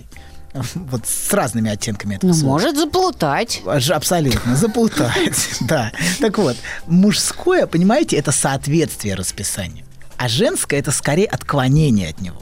Женщина создает ожидание, она создает пустое место. Вот место есть, а ее там еще нет. Она, должна, она должна быть там, а пока еще нет. Вот. И где ее ждут. Да. И вот это пока еще нет, оно, знаете, у некоторых может длиться годами. Вот. Ей важно, что он ее ждет, что ему ее не хватает. Он, он меня так любил, так любил, вот он меня так ждал. И женщина может этим переживаниям предаваться, этим воспоминаниям о том, То есть, как в принципе, ее любили. лучше, конечно, женщинам быть моряками, да, что они уходят куда-то вот туда в пучину и ее ждут на берегу. Ну, моряками, но около берега. Может быть, поэтому еще женщины больше любят мужчин, которые, э, там, допустим, не делами доказывают свою любовь, а больше говорят о ней. Да. Ну, и важно, чтобы делами доказывать. Ну, делами Важно, как бы... чтобы любить. Есть Важно, же чтобы она- мужчины, которые только делами доказывают. Женщин, вот я не могу абсолютно. говорить, Речь- я вот речь делаю. женщин соблазняет. Ты так невероятно, детка. Ты так прекрасно. Это ведь это откликнется у женщины, конечно. Коне- в же. любом случае. В любом случае речь работает. А потом абсолютно. аукнется. А, ну, это не знаю, аукнется или нет, но женщина в это погрузит. Ей нужно создать, понимаете, речью, создать пространство, где она сама себе будет нравиться. Как она прекрасна. Дать ей зеркало, в котором она будет собой любоваться. Вот. И мужчина именно это речью и может дать. Или не может, понимаете, да? Или авоськой, допустим, из, э, да, из магазина авоськой. с полными продуктами. Полными продуктами. Все вывалилось, да, по дороге. Вот. Так вот, смотрите, а, ему, знаете, вот так всю жизнь меня не хватало. Вот, а, знаете, есть книга «Любовь во время холеры». Мы фильм посмотрим с вами. Вот этот фильм, но... Через 20 месяцев. Ну, чуть меньше, чуть меньше. Вот, где она замужем, но другой всю жизнь ее ждет. Есть Она, у нее есть муж, но есть другой, который всю жизнь ее ждет. И где вот ее настоящая жизнь? Она с мужем, который, с которым она всегда присутствует, с которым у нее дети, с которым семья. Или она в том месте, где ее нет. Понимаете, ее же там нету, где ее ждут. Она живет в режиме пробел. Но где ее так сильно любят, понимаете? И она об этом помнит, что ее там любят, где ее так не хватает, что мужчина полвека ее ждет. Конечно, для женщины это очень ценно и очень важно, что он хранит любовь к ней. Вот. Причем часто сам мужчина не так важен, вот который ее любит. Он может быть внешне вообще не очень привлекательным для нее. Вот в книге «Любовь во время холеры» он вообще, она увидела, что, блин, да он вообще страшный. Вот. А, но женщине очень притягательна именно сила его любви к ней. Он настолько сильно меня любит, что она может закрыть глаза на его вид внешний, на то, каков он. Она как бы, он, вот сила любви для нее, она очень важна. Он, она для него исключительна из всех женщин, что он ни на, ни на кого ее не променял. Вот. И он все эти годы ее любит, ее. А, понимаете, он любит ее, а она любит его любовь к ней. Вот что она любит. Она любит, насколько сильно он ее любит. Вот. Для женщины очень важное место – это где ее нет, но где ее ждут всю жизнь. Это вот место собс- ощущения себя исключительной. Вот. И а, если вернуться, например, к, к вот к этой, к, к- к- к этой книге «Любовь во время холеры», вот где ее настоящее существо, непонятно.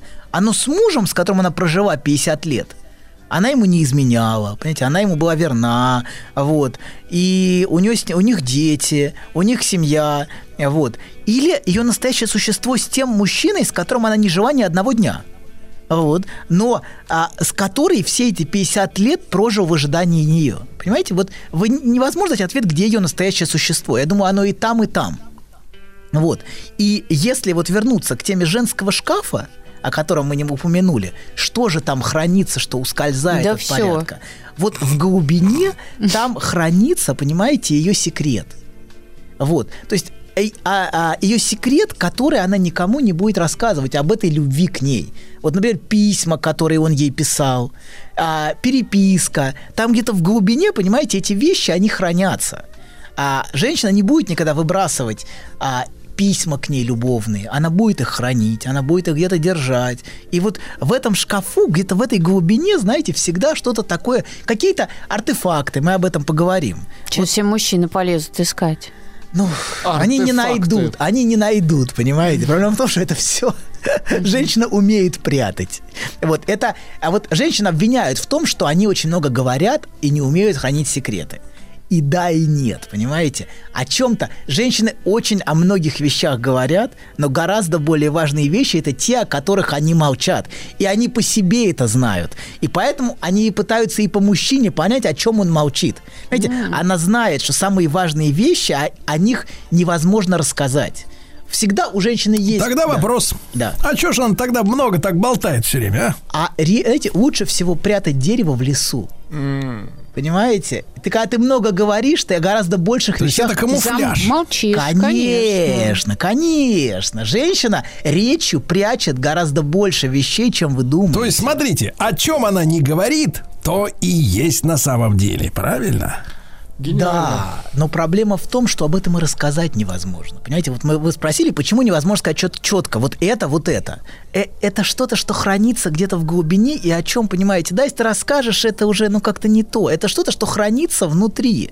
Но, конечно, да, это что-то, что ускользает от речи, что-то, что скрывается, что-то, что удерживается внутри.